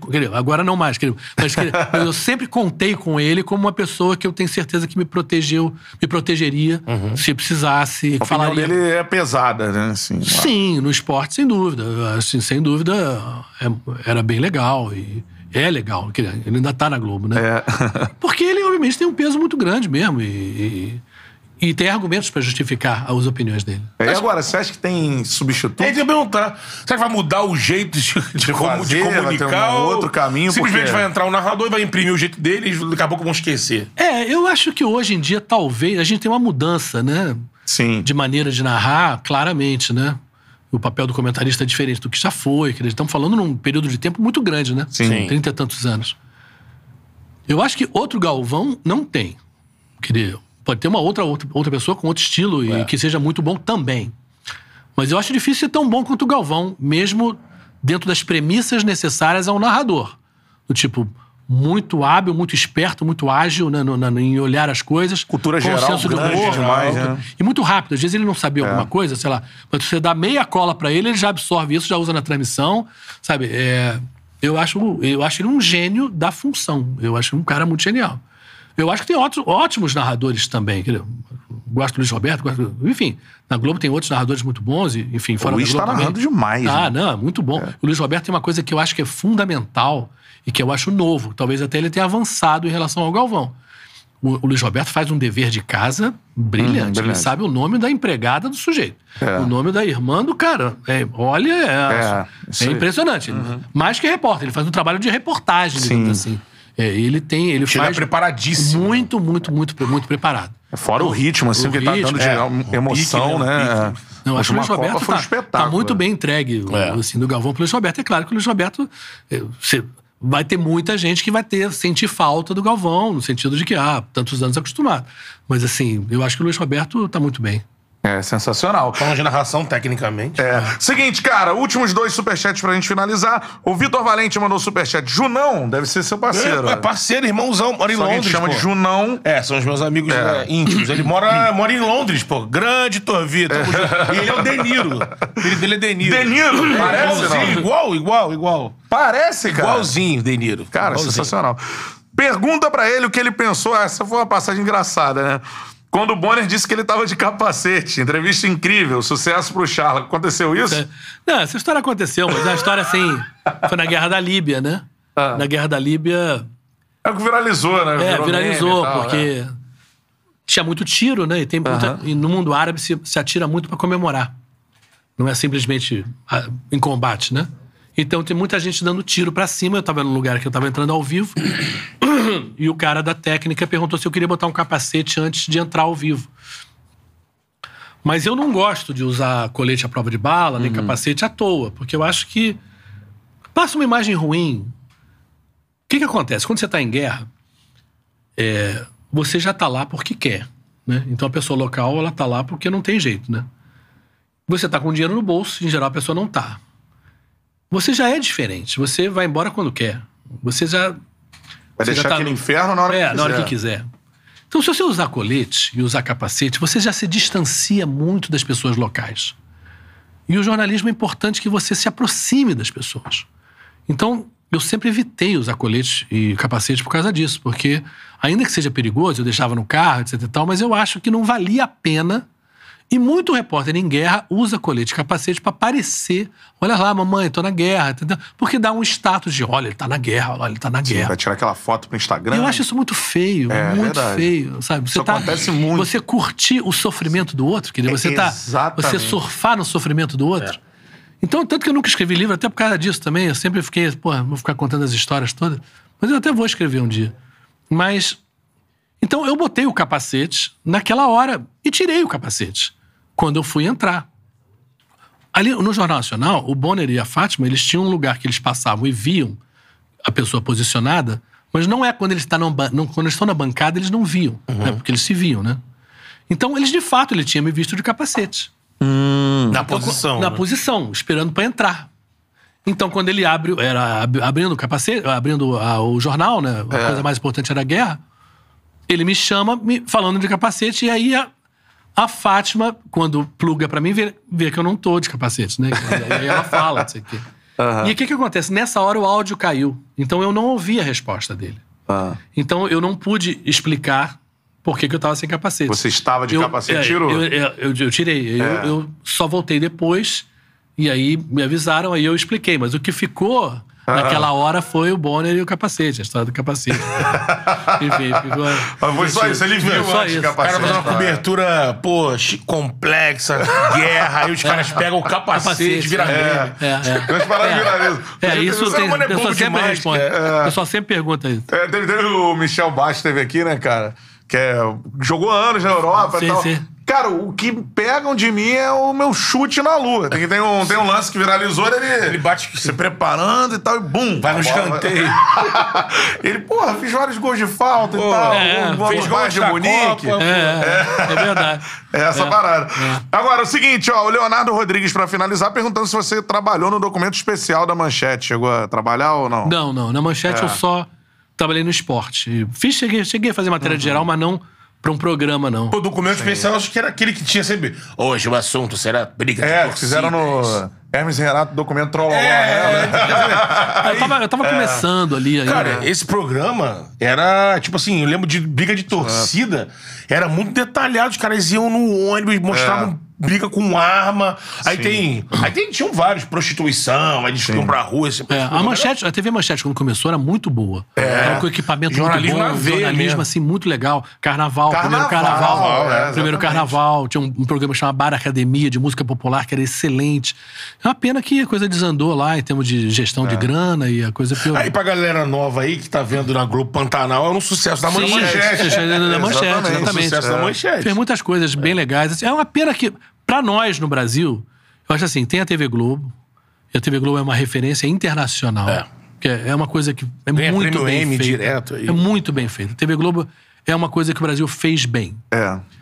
Agora, tiveram vários momentos em que outras televisões puderam chegar perto. A Bandeirantes, nos anos 80, assim que acabou a ditadura, ela era, sabe, o canal de esporte, o Luciano foi pra lá, tinha um lado, assim, de um jornalismo mais independente, a Globo era muito ligada aos militares.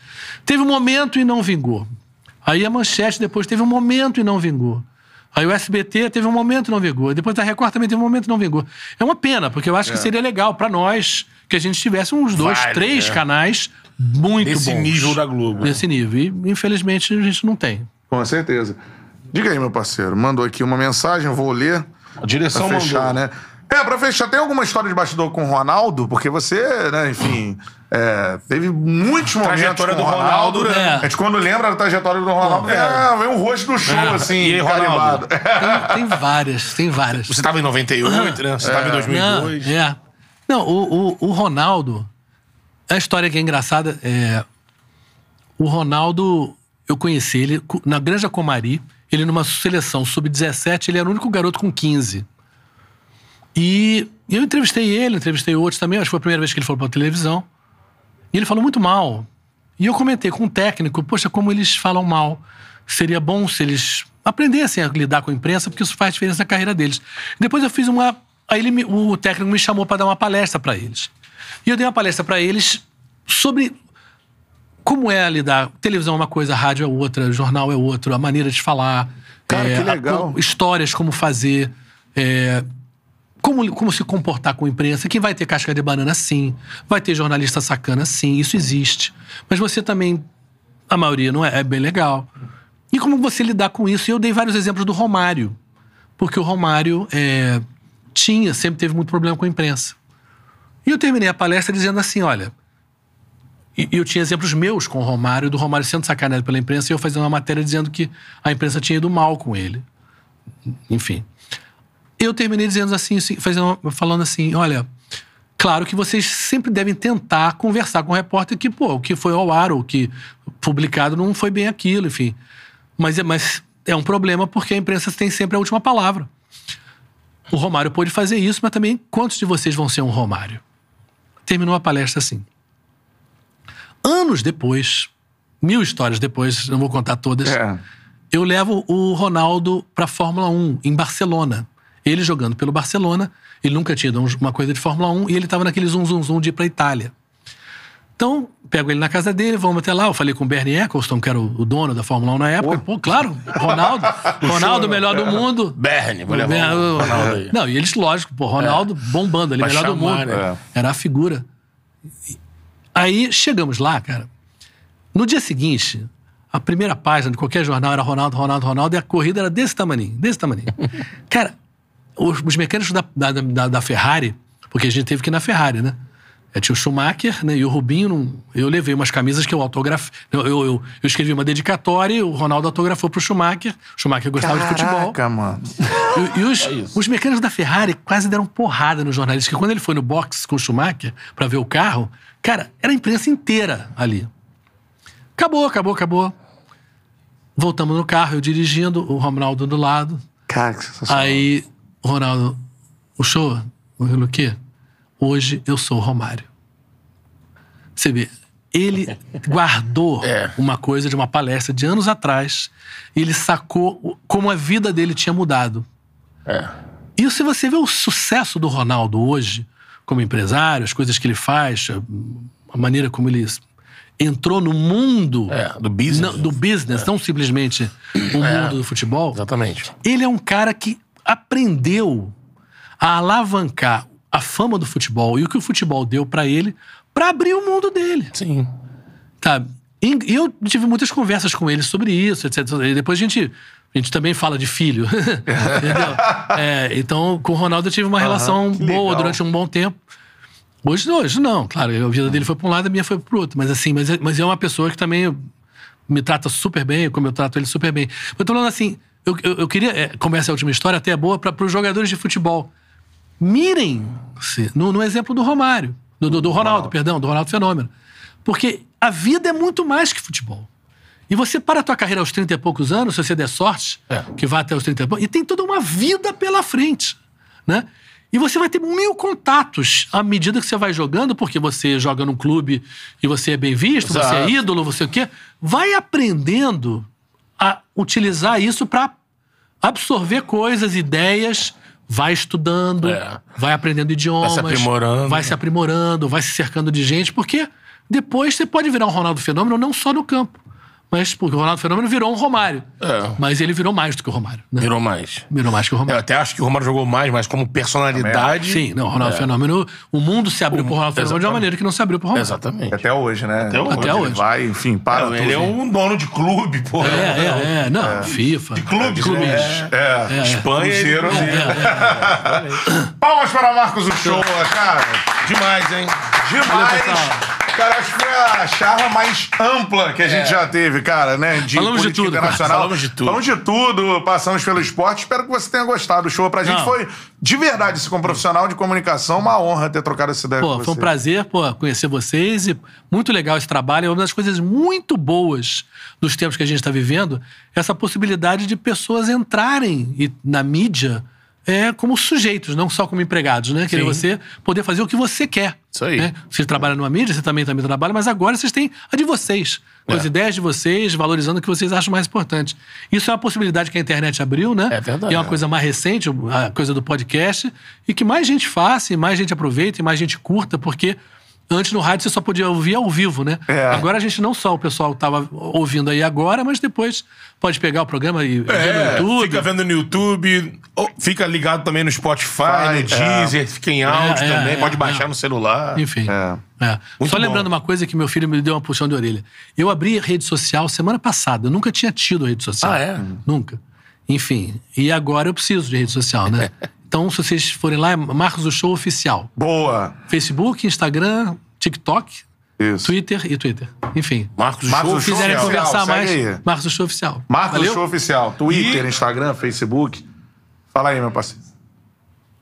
Oh. Ah, o recado. Esqueci. É. Ah, é. Ué. Cara, pizza sensacional o show. conhece a forneria? Forneria Isso, original. conhece, porra, né? Boa demais. Franquias pelo Brasil inteiro, agora abri- abrindo também em Orlando, lá na Flórida, não é isso? Nordeste, sul do Brasil, aí, Curitiba, Fortaleza. Betão? Cinco e meia você pode pedir a sua pizza, cara, porque aí começa a É, entregar, a entrega. funcionar, Ah, sempre tá. à noite. Então por isso que não teve hoje isso. Exatamente. Exatamente, mas vai ter uma segunda vez. Não, é segunda aí vez. esse- a gente faz à noite. Faz mais tarde. Vamos mandar, a- mandar, Miguelzinho? É, a gente Mandar vai mandar pra você, Casa do show, então. É. Aí você escolhe lá o sabor, tá a cargo ali do Miguelzinho, manda o Passa cardápio. endereço. Show que de bola. Isso. Faz esse meio campo. Quem não ali. gosta de uma pizza, meu Deus do céu.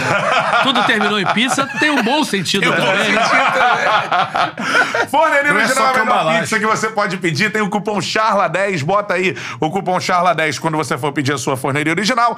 QR Code tá aqui na tela, apontou o celular, já cai no delivery da forneria original. Botou o cupom CHARLA10, 10% de desconto em qualquer pedido que você fizer, beleza? Exatamente. É isso. E outra parada, o cupom CHARLA10 não é apenas pra forneria original. Você também pode comprar o seu tênis, a sua roupa pra você treinar, né, meu parceiro? Bola de futebol, camisa, Camisa de, clube. times. Aonde? Na Centauro, a maior loja de material esportivo da América Latina. O link tá aqui na descrição. Loja do Charla com mais de 400 produtos aí pra você pesquisar. Exato. Produtos é, vendidos e entregues pela Centauro. Colocou o cupom CHARLA10 na Centauro. Você também ganha 10% de desconto. Então você come a sua Exatamente. pizza. E aí, irmãos, né? Daquela pequena engordadinha. No dia É. seguinte você tem que treinar. Já compra aí o seu tênis e tal, material de treino. na Centauro. Se mantém ativo, que aí você É. dá aquelas puladinhas de cerca, come Isso aí. né, Bonito, bonito. né? Isso aí. Eu não tô seguindo ainda, vou seguir. Eu tô mais na turma da pizza ainda. Charla 10 pros dois. Pra Centauro, ó, link na descrição. Lojinha aqui o link. Também link na descrição, beleza? Tamo junto, cara. É isso aí, fechou, Miguelzinho? Mais algum recado, não? Oi? Ah, é, amanhã, Charla mais cedo. 11h30 da manhãzinho, tetracampeão. Charla, do mundo. 11h30. Tetracampeão. é- Exatamente, já tá por aqui. Maravilha. Depende do gordo. Vamos ver, vamos ver, vamos ver. Terceiro campeão mundial aqui. Tivemos Gerson, Gerson. Canatinha, Ricardo Rocha e o Zinho agora, é isso? Exatamente. É isso. Então amanhã temos Zinho aqui no Charla, cara. Fechou, sensacional, Marcos. Muito obrigado, de verdade. Valeu, cara. tamo Foi junto. Essa aí, Tamo podemos junto. Botar mais uma que eu falo, né? Se vídeo a gente puder botar no quadro, a gente vai colocar aqui. É tipo você que pega essa charla, um TCC de comunicação. É isso aí. Valeu. Valeu, galera. Esse foi o Charla Podcast. Vem os cortes do show e muito mais. Amanhã tem o Zinho, tetracampeão, 11h30 da manhã por aqui. Valeu, aquele abraço.